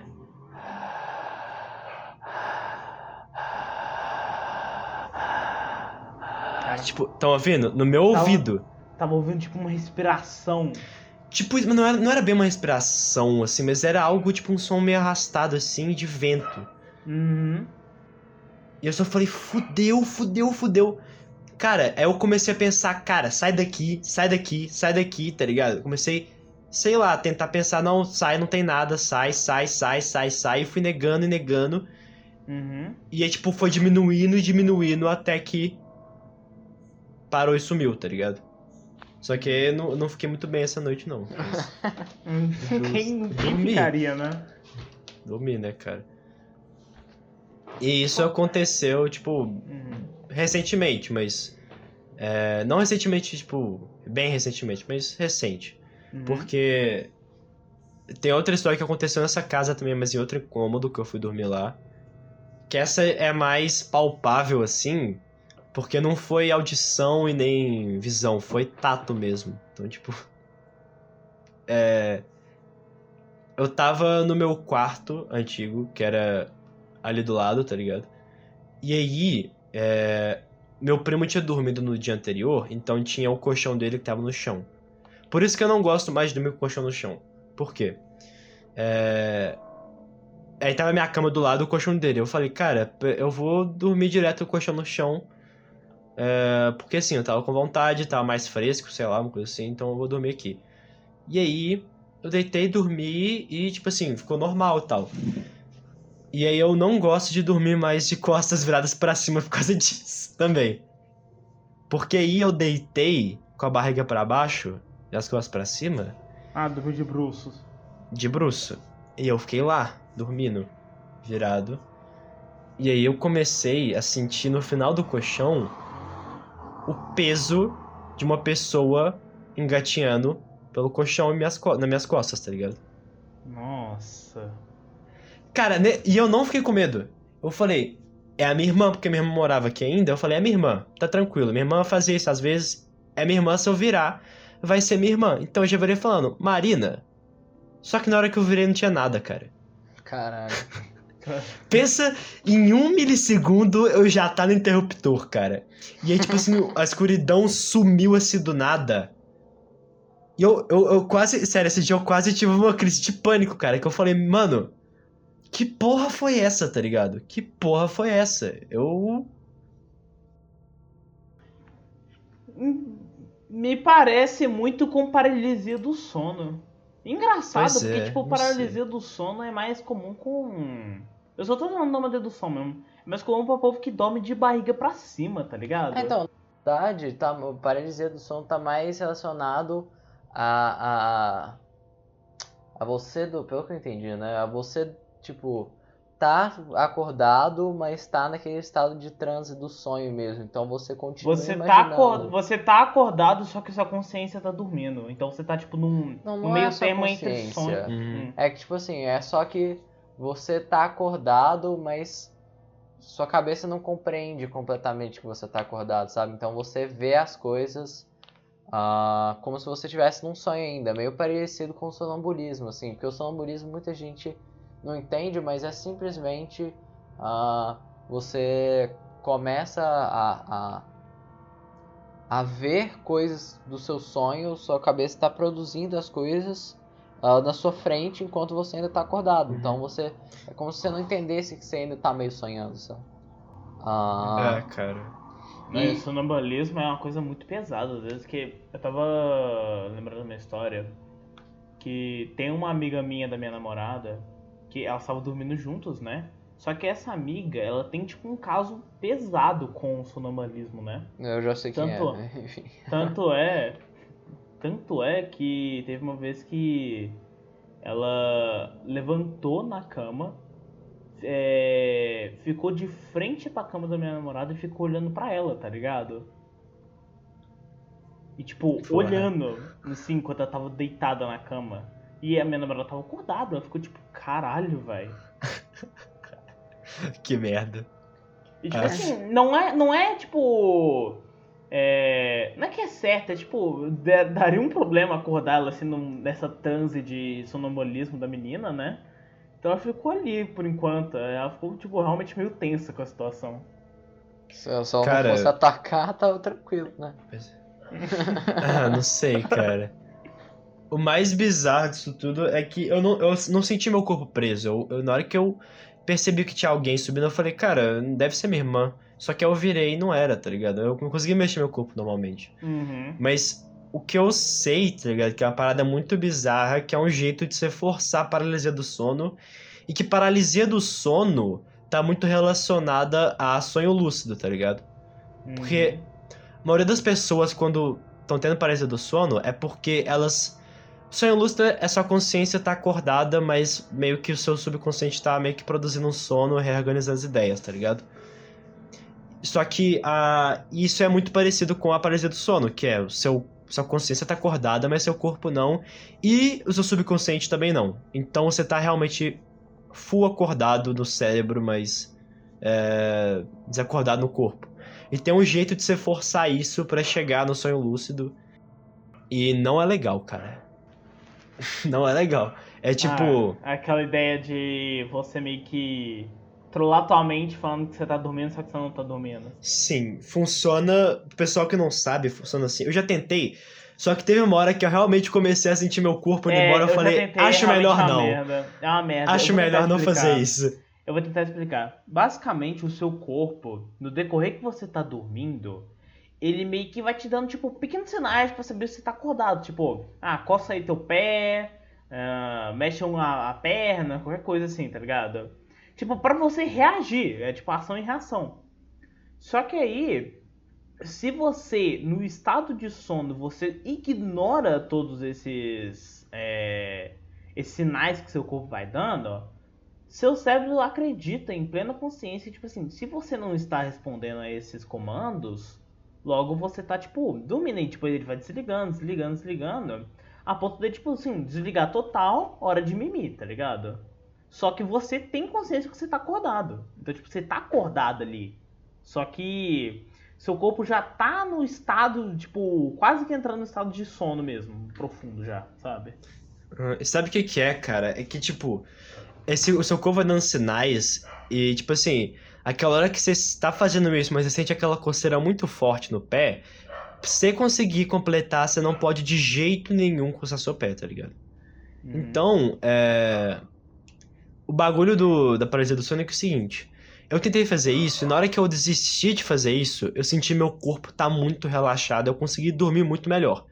Então esse é um tipo de meditação que se você tentar fazer com segurança, acho que até faz bem, porque realmente você dorme bem melhor. Uhum. Mas só que, cara, no momento que seu corpo desliga de verdade, porque fudeu. Porque Ah. aí o seu subconsciente vai começar a produzir as ideias e reorganizar elas, e você Uhum. provavelmente vai começar a alucinar. E quando Sim. você começar a alucinar, não vai ser legal, porque você não vai conseguir mexer seu corpo. Sim, E aí, vai nesse tá- momento, Uhum. que é muito prejudicial, porque o seu cérebro vai estar vendo coisa, sua sua consciência vai estar tipo assim, meu Deus, eu vou morrer, ele vai estar jogando adrenalina no seu corpo, então seus músculos vão fazer o quê?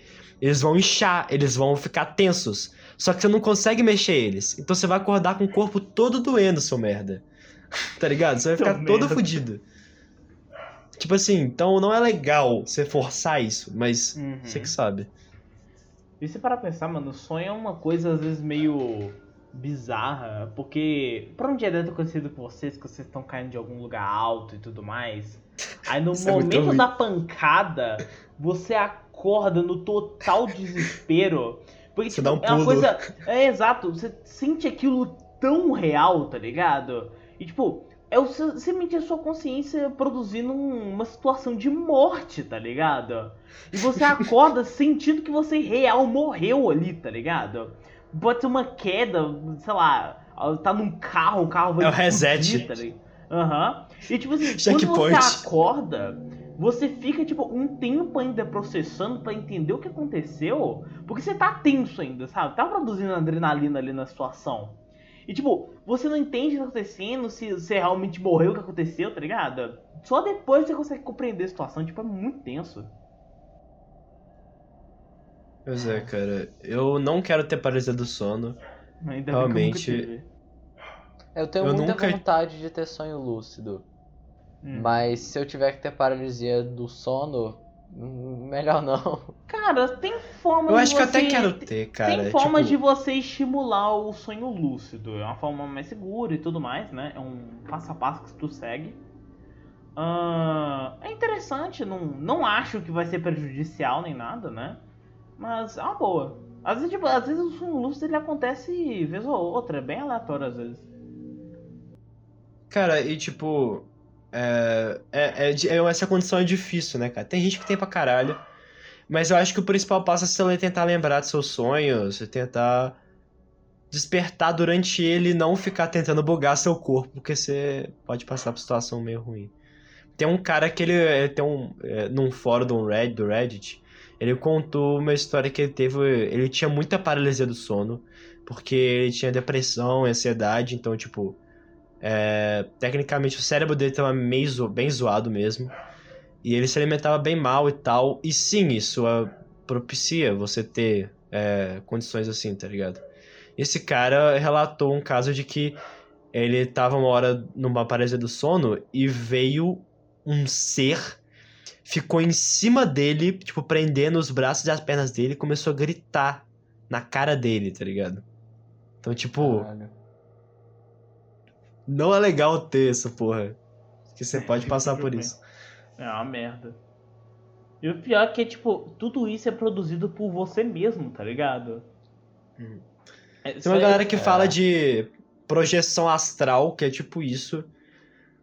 Mas eu não sei como é que funciona realmente, então, sei lá. É, uma coisa meio tensa, pesada. Cara, tipo assim, falando sobre mais sobre autores de terror, assim, é, obviamente a gente tem aqui no ocidente o Stephen King, a gente tem alguns autores brasileiros, é, funda- meio que eles tiveram muita inspiração no Lovecraft, no Alan, é, Edgar Allan Poe, tá ligado?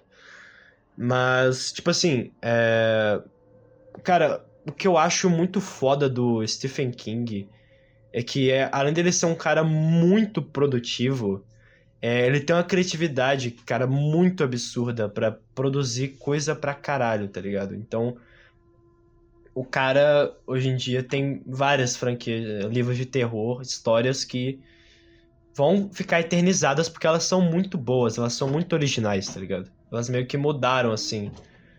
E de outro autor de terror, assim, que não é, é ocidental e tal, mas que é de mangá e anime. Não é anime, mas é de mangá em si. Que ele é muito bom, o cara revolucionou também. Que é o Junji Ito, cara. A gente, eu queria muito fazer um podcast sobre ele depois, só sobre ele, tá O ligado? Junji tá muito Mas- foda. Eu ainda tem que ler Já de- dele. Já adiantando, esse cara é um gênio do terror, tá ligado? Porque, é, obviamente, ele teve que pegar a coisa mais visual da parada, que é o mangá, né? Que é você ter ali os desenhos é, apresentando várias atrocidades e é realmente um gore que não é só gore por gore, tá ligado? Ele tem um fator que eu chamo tipo fator de virada de página que é muito foda, cara. Então você tá lendo o mangá dele e você vira uma página e tem uma aberração tão fodida, Sim, Tá ligado? Que cê- suspense, né? você realmente fica com muito medo e é tipo muito difícil as pessoas adaptarem isso pro anime por ser realmente você virar uma página. O ato de você virar uma página é muito foda, tá ligado? É, e tem toda a parada, tipo, do terror dele ser o, o, o terror, tipo, que eu considero, entre aspas, justo. O terror dele é o terror que eu considero justo, porque ele não só faz aquele terror genérico que a gente conhece, de ter uma sequência lógica óbvia, jumpscare. Tipo, ele te mantém tenso o tempo todo. É assim que ele constrói o terror dele. E aí as, co- as coisas vão, tipo, não é como se você estivesse menos tenso a cada minuto. É só, tipo, você tá sempre tenso, só que você vai ficando mais e mais e mais e mais e mais tenso. E é uma progressão muito foda, é um estilo artístico maravilhoso. Cara, ele tem tanta história realmente sinistra. E eu não sei se vocês já viram alguma entrevista com ele ou algo assim. Mas ele é um brother ultra simpático. Tipo, ele é um Uhum. cara do interior do Japão. O cara tem maior sotaque de gente do interior, falando sério, até pro japonês, tá ligado? Ele tem um sotaque de interior. Ele é um cara de 30 e poucos anos ali, ele fala rindo, tipo, de boa, tá ligado? Ele é extremamente gente boa também. Ele, acho que ele nem fala outra língua, tá ligado? Ele só fala japonês, enfim. Mas ele, tipo, sendo ele, tá ligado? Não parece que foi ele que escreveu todo aquele terror pesado. Não pesado, mas tipo, tão tenso Perturbador, e né? é, marcante, tá ligado? Cara, Perturbador, eu diria, tá ligado? É, Perturbador. o que eu acho que. eu- Tudo bem, assim, eu gosto pra caralho de Uzumaki e tal, mas é uma das minhas obras favoritas dele. ah, é, em resumo, tipo assim, é sobre uma. uma. uma menina do. do, do- basicamente do interior do Japão também. ah, Uhum. e onde ela tá vivendo numa cidade ah, que basicamente tem um índice muito alto de lipídios, de gordura no ar. Por algum Uhum. motivo tem um índice alto de gordura no ar e as coisas estão ficando extremamente oleosas, pegajosas e tem gordura em tudo. E é realmente é um problema que incomoda do- não só ela, tipo assim, me incomoda principalmente ela pra caralho. E as pessoas ficam agindo como se aquilo fosse normal. Uhum. E aí, ao longo do progredir do, do mangá, tipo, vai aumentando o nível de gordura no ar, as coisas vão ficando mais pegajosas, mais nojentas, sabe? Tipo, vai claramente piorando. Ela vai respirando mais gordura, vai ficando mais difícil de respirar, de pensar. E aí, ela entra em casa e tá, tipo, uma bolha gigantesca de gordura. O quarto dela é, tipo, só gordura, tá ligado? E elas abrem as janelas e as coisas não melhoram, e as coisas vão- vai gotejando gordura, ela passa a mão na pele e a pele dela tá toda engordurada. E aí ela vai desesperando falando, tem algo tipo que tá muito errado aqui. Só que as pessoas continuam agindo como se não tivesse nada acontecendo. É muito sinistro e tipo assim, Pois a- é. considerando o artwork do Jiu-Jitsu, o estilo de arte dele é muito macabro também, tipo, é muito maravilhoso, tipo, não, é muito terrível, É, mas é muito foda. terror visual, né, cara? O terror Aham. visual dele é brilhante, porque o próprio traço dele são coisas que você não conseguiria representar com cores mesmo, tá ligado? Tem um, uma história dele, porque ele é muito de fazer história curta, tá ligado? Aham. Então, por mais que tenha adaptações do anime, tem uma adaptação do anime na Crunchyroll, Que é uma se bosta. vocês quiserem ver. Tem filme, ela é, é bem ruim mesmo, porque eu acredito que você adaptar de um dito, até o filme do Uzumaki, cara, você adaptar de um dito é extremamente difícil, porque por ser algo que se depende só muito do, do traçado dele e do preto e branco em si, do suspense da virada de página, cara, é o terror dele é praticamente focado inteiramente nisso.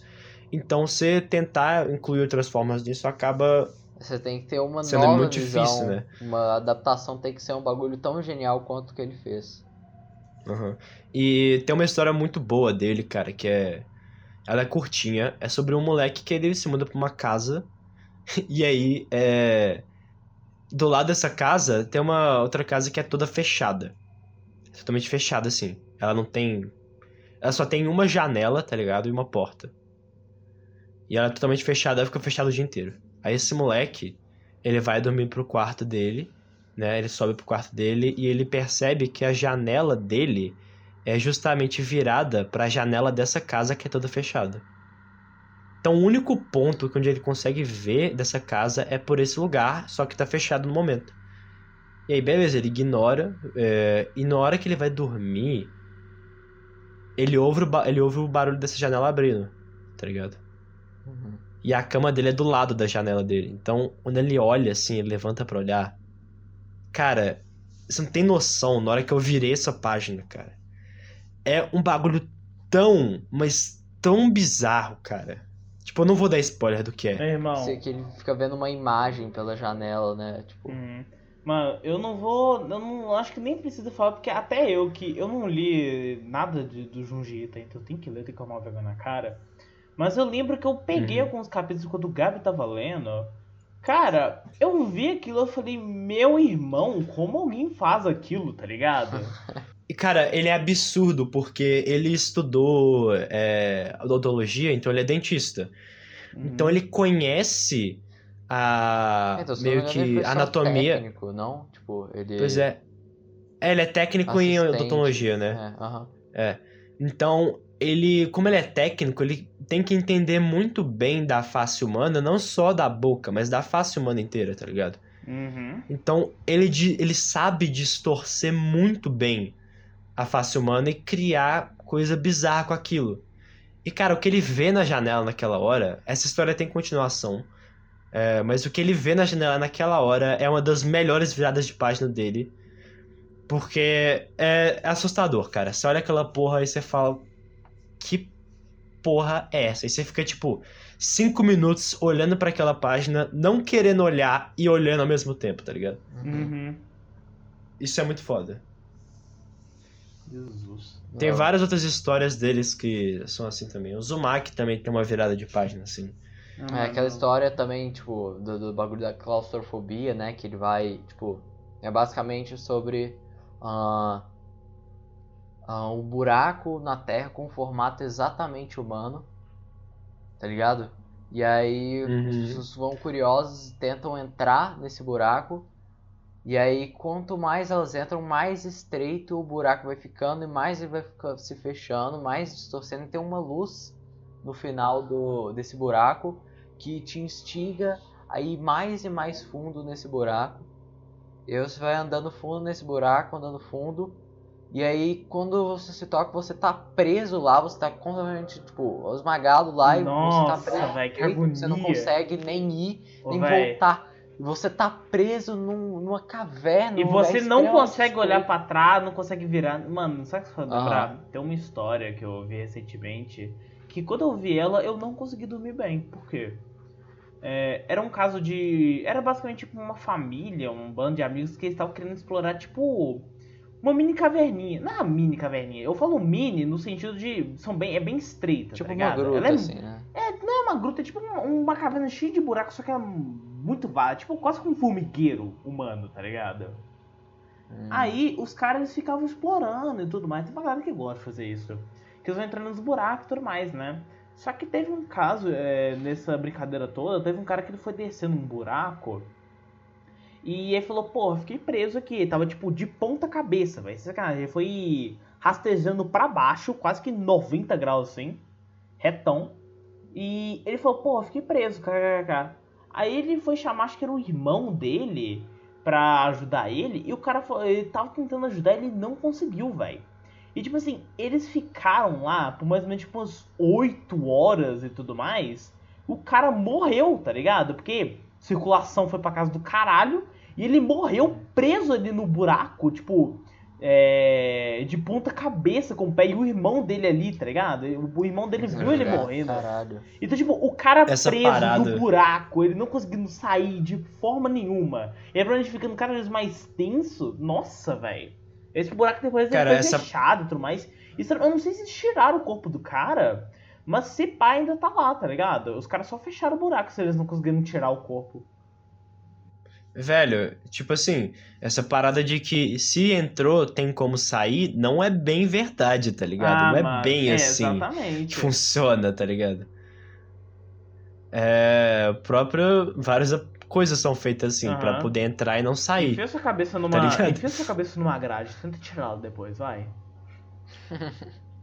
Cara, tu Você tem que chamar um bagulho Fala extremamente cursed agora. A, uma lâmpada, ela tem um formato perfeito pra entrar na sua boca e um formato perfeito pra não sair.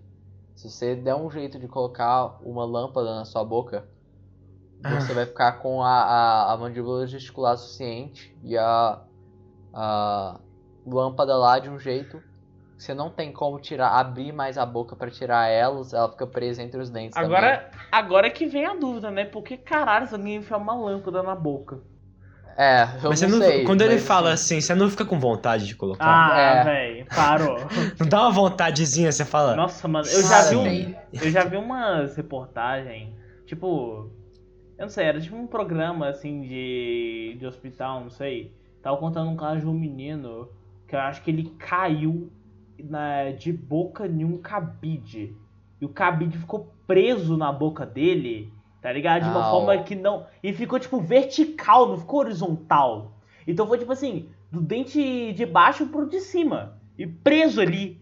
E o menino com a boca Nossa. aberta. No... Nossa, velho. E aí eu vendo aquela cena, eu falei, puta que pariu, mano. Como que entrou na boca dele? O que aconteceu? Cara, tipo assim, Cara, eu não sei é se. Eu não bizarro. sei se o cabide tava, tipo, em pé, empedurado de alguma parte e tudo mais, né? Só sei que aconteceu isso. Provavelmente, tipo, Sabe aqueles bagulho tipo, ah, é, esses fatos. Perfurou a boca dele? Não perfurou, mas tipo, ficou, é, ficou preso. Tipo, você enfiar a tua boca no, na maçaneta e não sair mais, tá ligado? Uhum. Foi tipo uma pancada de uma vez, entrou e não sai mais. E tipo, eu não sei se isso é real, porque é daqueles programas tipo, é, ah, todos os nomes foram mudados, aquela dublagem é, brasileira, dublado por inglês em cima, Toda tá ligado? cagada. Aham. É, todo cagado, então, não sei, mas quando eu vi aquela cena, nossa, eu fiquei muito tenso. Eu fiquei com. Aí depois daquilo eu arrumei um medo. de- Ai, caralho! Puta que Ah, meu medo. Ah, não, velho, peraí, é porque. eu tava conversando aqui, eu senti uma coisa com pelo passando na minha perna, era o rabo da minha gata. Enfim, continuando aqui, é. Tipo assim, é uma coisa muito tensa que depois daquilo eu fiquei com medo do caralho disso acontecer, tá ligado? De, nossa, eu caí, Uhum. enfiar um cabide na minha boca e não consegui mais tirar. Cara, é estranho- improvável, mas é possível, né? Exato, né? Nada é impossível, apenas um pouco improvável. E essa é uma parada, um medo real, né, cara? Você. Você tem milha. Imagino que em qualquer hospital, qualquer hora do dia, mas provavelmente mais à à noite é, acontece mais, e de madrugada. Que é pessoas que chegam com coisas enfiadas em lugares que não eram pra estar enfiadas, tá ligado? Sim.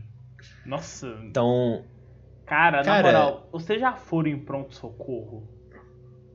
Já.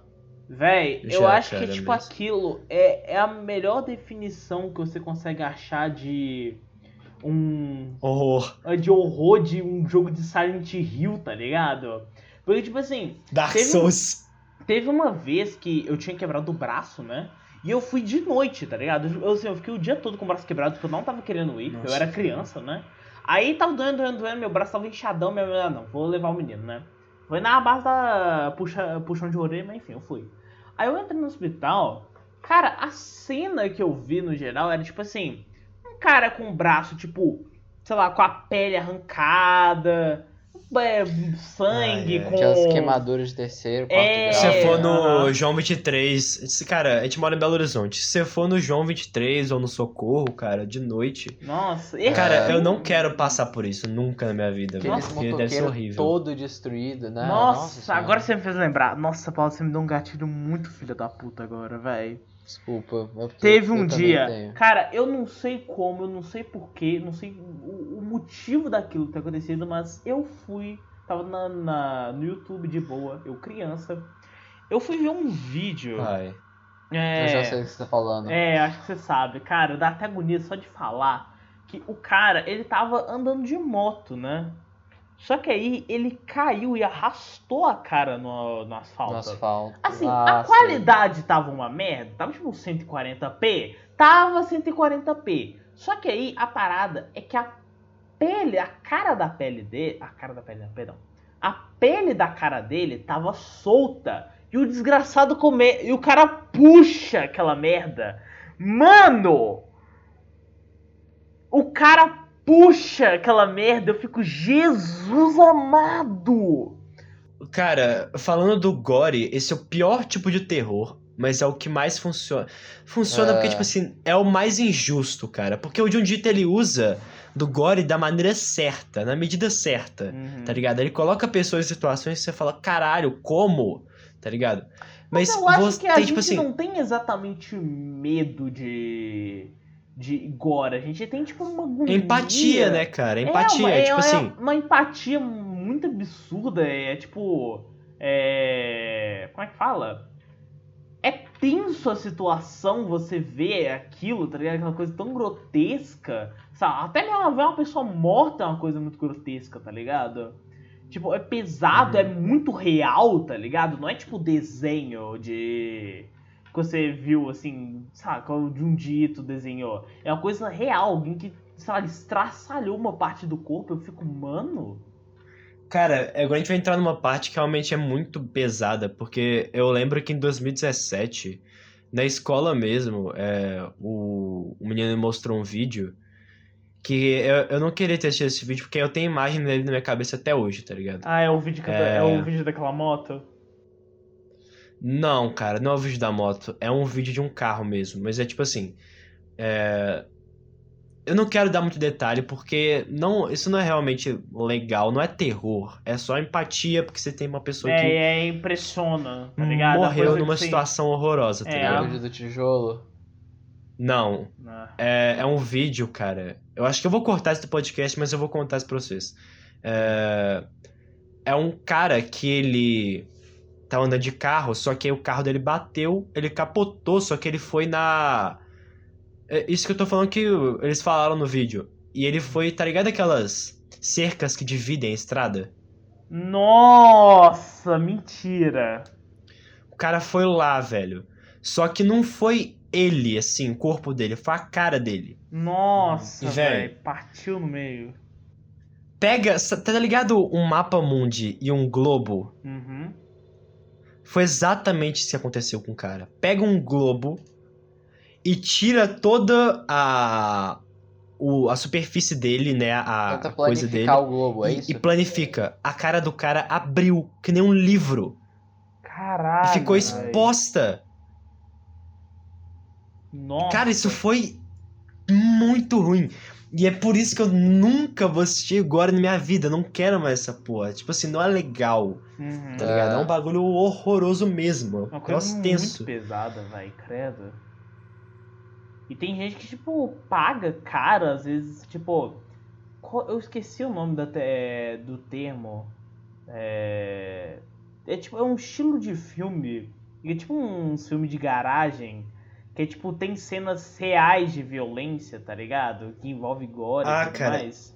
Isso aí é tenso demais, que já entra meio que na parte da internet, né, cara? Que É. isso é real. Isso é real Hum. mesmo. uhum. Tem pessoas muito ricas que pagam pra outras pessoas sequestrarem outras pessoas e matarem elas, torturarem elas em Uhum. vídeo. Uhum. E eles vendem isso, tá ligado? Pra E esses caras que são nem milionários, isso, sei tipo, fazer filme, cara, com cenas reais, tá ligado? E eu fico tipo. Não, e pensar que tem gente que paga caro nisso, eu fico, mano do céu, tá ligado? Tipo, Cara, isso é bizarro em Ah. todos os sentidos. Não, é, é pesada, é tipo grotesca, nojenta, é pensar tipo. Até que não é, não é nem tipo de um acidente, é pensar que um ser humano conseguiu fazer isso com outro ser humano, tá ligado? Eu fico tipo, mano, até onde que a humanidade, uma pessoa, tá ligado? Consegue chegar ao nível de tão, sei lá, escrotidão e. sei lá, é nojento, escória da humanidade pra fazer uma coisa dessas, tá ligado? Cara, é porque isso meio que tem um fator. Tipo assim, você tá ligado nos gladiadores, né? As pessoas. Era a Uhum, coisa ma- favorita das pessoas assistirem na- época da Grécia Antiga, sei lá. uhum. Então, velho. Cara, você ter uma pessoa, uma situação totalmente horrível. Pra você, ao mesmo tempo que você sente empatia e fala que merda, pra quem tem deficiência em empatia, que é a psicopatia, a sociopatia, etc. Essa pessoa, ela não geralmente não pega a parte da empatia com a pessoa que sofreu aquilo. Ela pega só a parte boa. Uhum. Porque apesar de ser a pessoa tá. Você tá, tipo assim, merda. ela, é- ela tá numa uma situação muito ruim, aquela pessoa. Uhum. Eu, ao mesmo tempo que eu sinto empatia, falo, cara, que horrível, não quero ver isso. Ao mesmo tempo, eu sinto alívio por não ser eu, tá ligado? Uhum. E a pessoa que não consegue sentir empatia, ela geralmente só sente a parte, ah, que bom que não sou eu, tá ligado? Uhum. E aí a pessoa fica viciada em assistir isso, cara. Por isso que tanta gente assiste Gore, porque ao passar de quanto mais você vê essas coisas, você passa a ficar mais calejado. Então, menos empatia você sente, mais alívio você sente. Uhum. Você perde o. Torna um vício, cara. Você Isso é perde bizarro. Sem, a sensitividade. Não sei se é a palavra sensitividade, né? Mas é completamente desumano, né? Uhum. É horrível, cara. Não tem como. caralho. O Best Gore Brasil, que é um site brasileiro, cara. Eu não sei como esse site existe ainda, tipo. Não, Não, devia ser tipo, proibido. Tá na Mas- Surface, velho. Pois é, tipo, isso não devia ser proibido, mas. Cara, tem pessoas passando ali por situações. Obviamente que, tipo assim. Ok, são imagens de acidente, são imagens que foram divulgadas, não é crime. Tecnicamente não é crime, beleza, mas, cara, por que, que as pessoas ainda assistem essa porra, tá ligado? Uhum. É pela parte de simplesmente falar. Ah, que bom que não sou eu. ou até mesmo pela pura curiosidade, tá ligado? Às vezes é pela pura curiosidade. Porque sabe quando a gente fala, tipo, não acesse tal coisa, tipo, não acesse lá o Best Goy Brasil? A pessoa, ela vai ficar curiosa, mesmo a gente falando, tipo, todas as merda que tem lá, a pessoa, tipo assim, o que que, como é que é, assim, visualmente, tá ligado? Tipo, o Paulo já deve saber desse caso do menino do Tibia, né? Tu lembra desse caso, Paulo? Do. Eu não É. conheço, não. do- é, é um caso brasileiro ainda, mano, de um menino que tava jogando Tibia. Ah, tô ligado, tô ligado. Cara, eu não vou entrar em muitos detalhes, tá ligado? Não pesquise, pelo amor de Deus, faça por sua própria conta risco. Mas. é, eu fui dar uma olhada, por curiosidade mesmo, tá ligado? Sobre as imagens desse caso, porque foi um caso muito pesado, você não tem ideia, tá ligado? Brasileiro ainda. Cara, qual que foi minha surpresa de descobrir que todas as imagens do caso tava no Google Imagens, tá ligado? Você pesquisar, tipo, três palavras-chave, eu não tô usando, três palavras-chave, você acha o caso, tá ligado? E aí, tipo, todas as imagens eu fico velho. Eu, tipo, eu não sei como é que é o. É, aí de censura do Google, mas tá tudo na Surface, cara. E, cara, a gente tá falando aqui de tanto terror visual, tá ligado? Você. Eu já tive um caso que eu, eu vi uma pessoa morta, assim, mas ela tava coberta. Ainda bem, porque senão eu não conseguiria ficar bem até hoje. E. Não era uma pessoa velha, cara. Era uma pessoa muito nova. Tipo, era um recém-nascido. Tipo, sério. É um, foi um bagulho muito tenso. A energia do lugar não. De jeito nenhum tava tranquila de ficar. Tanto que eu só saio o mais rápido possível de lá, tá ligado? Foi um acidente, tipo. A gente tá falando muito de terror visual, que é a parte que nossos olhos, né, nossa. é, a gente enxerga formas e coisas que são totalmente desagradáveis pra gente. Uhum. Coisa que a gente não Só sabe que- como é que é a forma dela e tudo mais, é uma coisa diferente. Uhum. É, só que o que, na minha opinião, dá mais medo do que o visual é a audição.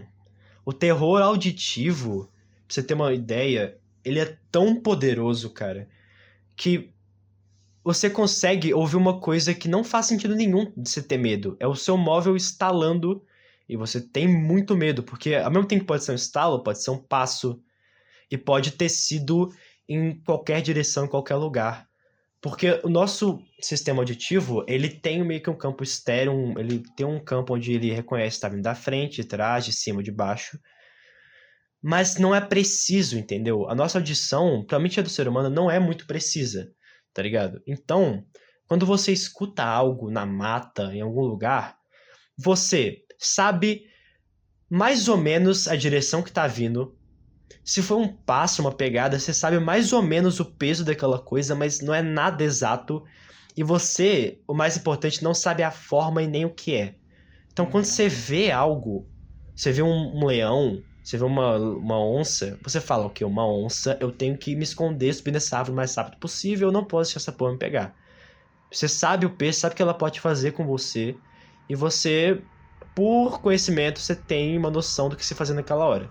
Uhum. Só que o auditivo você não tem quase nada. Você só sabe a direção que tá vindo e se tá aumentando, se tá diminuindo, tá ligado? Então, cara, isso é absurdo, mas ao mesmo tempo a audição cria uma atmosfera muito incrível. Uhum. Tanto que cinema não seria cinema se fosse só o visual em vez do audiovisual, tá ligado? Aham. O audiovisual sempre foi mais importante porque ele que determina a ambientação do lugar. Então a gente tá gravando esse podcast aqui agora com música, a gente não estaria tão assustado talvez se a gente não tivesse com uma soundtrack de a terror ao ambientação fundo, tá faz toda a ligado? diferença. Sim, a ambientação é importante pra caralho, velho. E cara, isso é simplesmente absurdo, cara. Você é, tem histórias que você simplesmente só ouve alguma coisa muito bizarra, ouve alguma coisa que também desconfortável.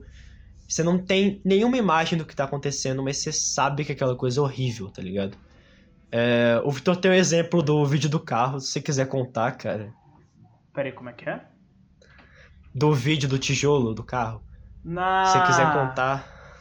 É esse caso, né? Aham. Ah, vamos lá, né? Já que você. É. Que eu acho que, sinceramente, mano. Eu acho que esse foi a pior coisa que eu vi. Porque não, não tem sangue, não tem gore, não tem absolutamente nada. Você não vê nada. Mas você escuta tudo. E acho que, tipo, o áudio foi a coisa que mais me, sei lá, me deixou tenso naquela vez que eu vi. É basicamente um vídeo é, de uma câmera no carro, né? De um cara que tava andando na estrada com a mãe dele, ele e a mãe dele, né? Eles estavam conversando e tudo mais. Só que por pura aleatoriedade da vida, por, sei lá, do nada, velho. Tipo, você realmente não espera isso. Eu acho que era um caminhão que tava na frente, tava passando do. na na rua contra eles, né? Veio uma, uma pedra gigante assim que caiu, é, saiu do asfalto e foi na direção da, da janela que a, a mãe dele tava de copiloto. Foi de direção na mãe dele, tá ligado? E tipo assim, a única coisa, você só tá vendo a visão, tipo, é, do motorista mesmo, tá ligado? A única coisa que você vê é só um pouquinho assim do que quebrou o vidro, tá ligado? Da, do copiloto. E, tipo, a mãe do cara morreu na hora, velho. E, tipo, como eu falei, você não vê absolutamente nada. É só, tipo, um pouquinho assim que dá pra ver da janela quebrada. Mas eu acho que a pior coisa que você escuta não é a mãe do cara, não é o barulho da, da pedra batendo, mas sim o desespero do motorista.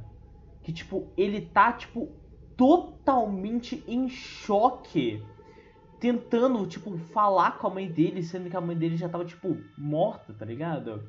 E, tipo, mano, é dois minutos do cara se lamentando, chorando, gritando, tentando pedir socorro no meio de uma estrada. Tipo, tava de dia ainda, tá ligado? Tava de dia. Tipo, um solzão. E, tipo, o cara tentando ao máximo, velho, gritando, surtando, tá ligado? E você sente toda aquela, aquela aquele ambiente tipo totalmente desagradável que o cara tá sentindo, porque é literalmente a mãe dele, tá ligado? E tipo, esse vídeo me pegou de um jeito tão, sabe, deu uma batida tão forte, foi tipo um, um chute na cara, um, um, uma bicuda no estômago, tá ligado? Porque nessa época que eu assisti esse vídeo, minha mãe tava viajando, tá ligado? Ela tava, tipo, fora de casa e tudo mais. Então, eu tava sem contato com ela no momento, porque provavelmente ela devia estar, tá, sabe, viajando, tava dormindo, qualquer coisa assim. Cara, eu, eu, eu acho que essa. Você ficou com peso fudido. Cara, né? eu acho que a melhor frase que resume aquilo que eu senti foi, tipo, peso e solidão. Porque, primeiramente, eu tava sozinho em casa, tava de noite e tudo mais, né? Quando eu, eu, tipo, eu fiquei, tipo, uma hora parando e pensando em toda aquela situação que aconteceu, tá ligado? Então, tipo assim, mano, e se fosse com a minha mãe, e, tipo, e se tiver acontecido? Porque eu não tava com ela, tá ligado? Pra eu conseguir falar alguma coisa. Então, tipo, o medo que eu senti foi, tipo, uma coisa tão desgraçada, velho. E simplesmente porque eu ouvi um cara se lamentando, velho. Tudo um lamento. Cara, eu juro pra você, eu dormi muito mal naquela noite, velho. Eu até me impressiono de ter conseguido dormir, tá ligado? Porque. Esse vídeo, nossa, velho. Na moral, eu juro pra você, de, como eu falei, de. Não tudo, escutem. É, tipo assim, de Não tudo que eu já vi desses man de gore que o povo fica mandando pra mim, eu fico puto, mano, assim, que manda, que é, essas merdas e tudo mais. Cara, eu acho que não se compara ao que eu senti, porque eu realmente, tipo, não é aquilo de ah, ainda bem que não é comigo. Eu fiquei tipo, e se tiver acontecendo nesse exato momento e eu não estiver sabendo, tá ligado? O medo que eu senti foi tipo um medo super real. É como se eu fosse aquele cara, tá ligado? E o pior disso tudo, Pois tá, é. tá literalmente no YouTube, cara. Tá no YouTube. Só que, por favor, não pesquisem. É um Pelo bagulho que não nossa, vale a pena mesmo. Na moral, Eles me alertaram desse vídeo, eu não vi, porque eu Uhum. realmente não quero passar por isso, cara. É um cara, na moral, foi. Nossa, velho, foi uma desgraça aquele vídeo, velho, uma desgraça. Eu acho que esse é o vídeo top 1 pra eu nunca, nunca assistir na minha Nossa, vida. mano, de não, verdade. Nunca E- mais eu toco nesse vídeo, nunca mais. Cara, e é por isso que, sei lá, o áudio é tão importante. Tipo, tecnicamente, o, cheiro, o olfato é mais importante pra gente. Porque é por causa da nossa sociabilidade, tá ligado? A gente só consegue se sociabilizar bem com pessoas que no- o cheiro delas são agradáveis pra gente. Mas quando a gente tem, por exemplo, só o audiovisual, é, a gente fica meio que limitado e o nosso maior sentido dentre esses dois é o áudio. Então, nossos sentidos, é, colocando numa escala assim, o que a gente mais usa é o olfato, que a gente, o segundo que a gente mais usa é a audição. Então, quando você tá num lugar que não tem ruído quase nenhum, barulho quase nenhum, você chega até enlouquecer de tão surreal que é aquele lugar, porque você começa a ouvir literalmente é, animal, inseto andando no chão, cara. Tipo, nossa visão, ela só não é absurda porque ela tá focada em multitarefas. Então a gente tá ouvindo várias coisas. Então ela não consegue ouvir tão focada, tipo, tão bem algo tão preciso, assim, que nem é uma aranha andando. Mas, cara, o sentido que nos dá mais medo é sim a audição. Então o sentido mais relacionado ao terror é a audição. Quando você tá num filme e você escuta um barulho muito alto, o seu cérebro automaticamente libera muita adrenalina no seu sangue, tá ligado? Porque mesmo Porque- que a visão, tipo assim, a visão consiga passar mensagens muito assustadoras por sua cabeça, a visão é precisa. Tipo, então mesmo que seja uma coisa muito macabra, você tem como se defender se baseando na visão. Mas agora, pelo som, você sabe que tem alguma coisa, você sabe que essa coisa te perturba, você consegue distinguir mais ou menos a distância da coisa, mas você não sabe qual é o próximo passo da coisa, sabe? Você não é a falta de tipo, precisão auditiva, assim, ah, de você poder criar um elemento que te incomoda, que te assusta, mas que apesar de tudo você não consegue explicar o que, que é, de onde tá vindo, sabe? É, é o ponto-chave do terror. Cara, o terror é basicamente você ter um equilíbrio de informações. Você não ter nem muita informação, nem pouca informação. Então, em vez de você. Muita gente foca, em vez de criar uma narrativa interessante, só focar em barulhos altos. Porque Uhum, barulhos altos. Estão. Barulhos altos estão relacionados a coisas muito grandes, a predadores muito grandes. Então, seu cérebro, na hora que ele escuta um barulho muito alto, Uhum. na hora, ele libera muita adrenalina no seu sangue e você fica muito hiperativo. Tanto que tem Uhum. gente que tem ataque cardíaco vendo filme de terror, tá ligado? Uhum. Cara, por ser um sentido tão interessante de trabalhar no terror, ser o sentido onde, se você tiver privado da visão e apenas com a audição, a gente aqui do Talkverse pensou num formato de podcast de terror que é totalmente focado na ambientação apenas do áudio. Uhum. Então, a gente não vai se focar muito em narrativa, óbvio que vai ter, para desenvolver histórias que nós por enquanto vamos escrever, mas logo a gente pode abrir submissões para histórias. E a narrativa vai ser totalmente desenvolvida apenas em áudio. Então, você vai ter uma história num podcast apenas em áudio para você ouvir quando você estiver no escuro no seu quarto à noite e única e exclusivamente sozinho, de luzes apagadas, sem estar fazendo outra coisa, porque além de ser uma narrativa apenas em áudio, vai ter uma ambientação de áudio 3D. Então, é melhor você ouvir com fones. É altamente recomendado que você escute com fones. e aproveite a experiência o máximo possível, porque a gente vai tentar produzir isso é, pro ano que vem, eu acho.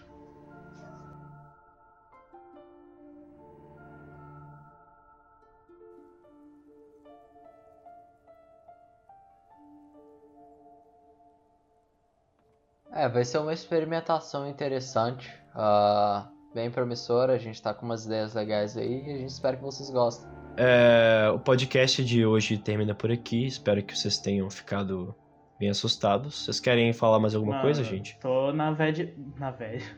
Mano, eu tô na bad vibe aqui, né, velho? Não tem muita coisa a dizer depois disso, não. É, cara, é, é, tem algumas histórias também que eu queria contar, mas vamos deixar para os próximos. Durmam bem, não olhem embaixo da cama de jeito nenhum.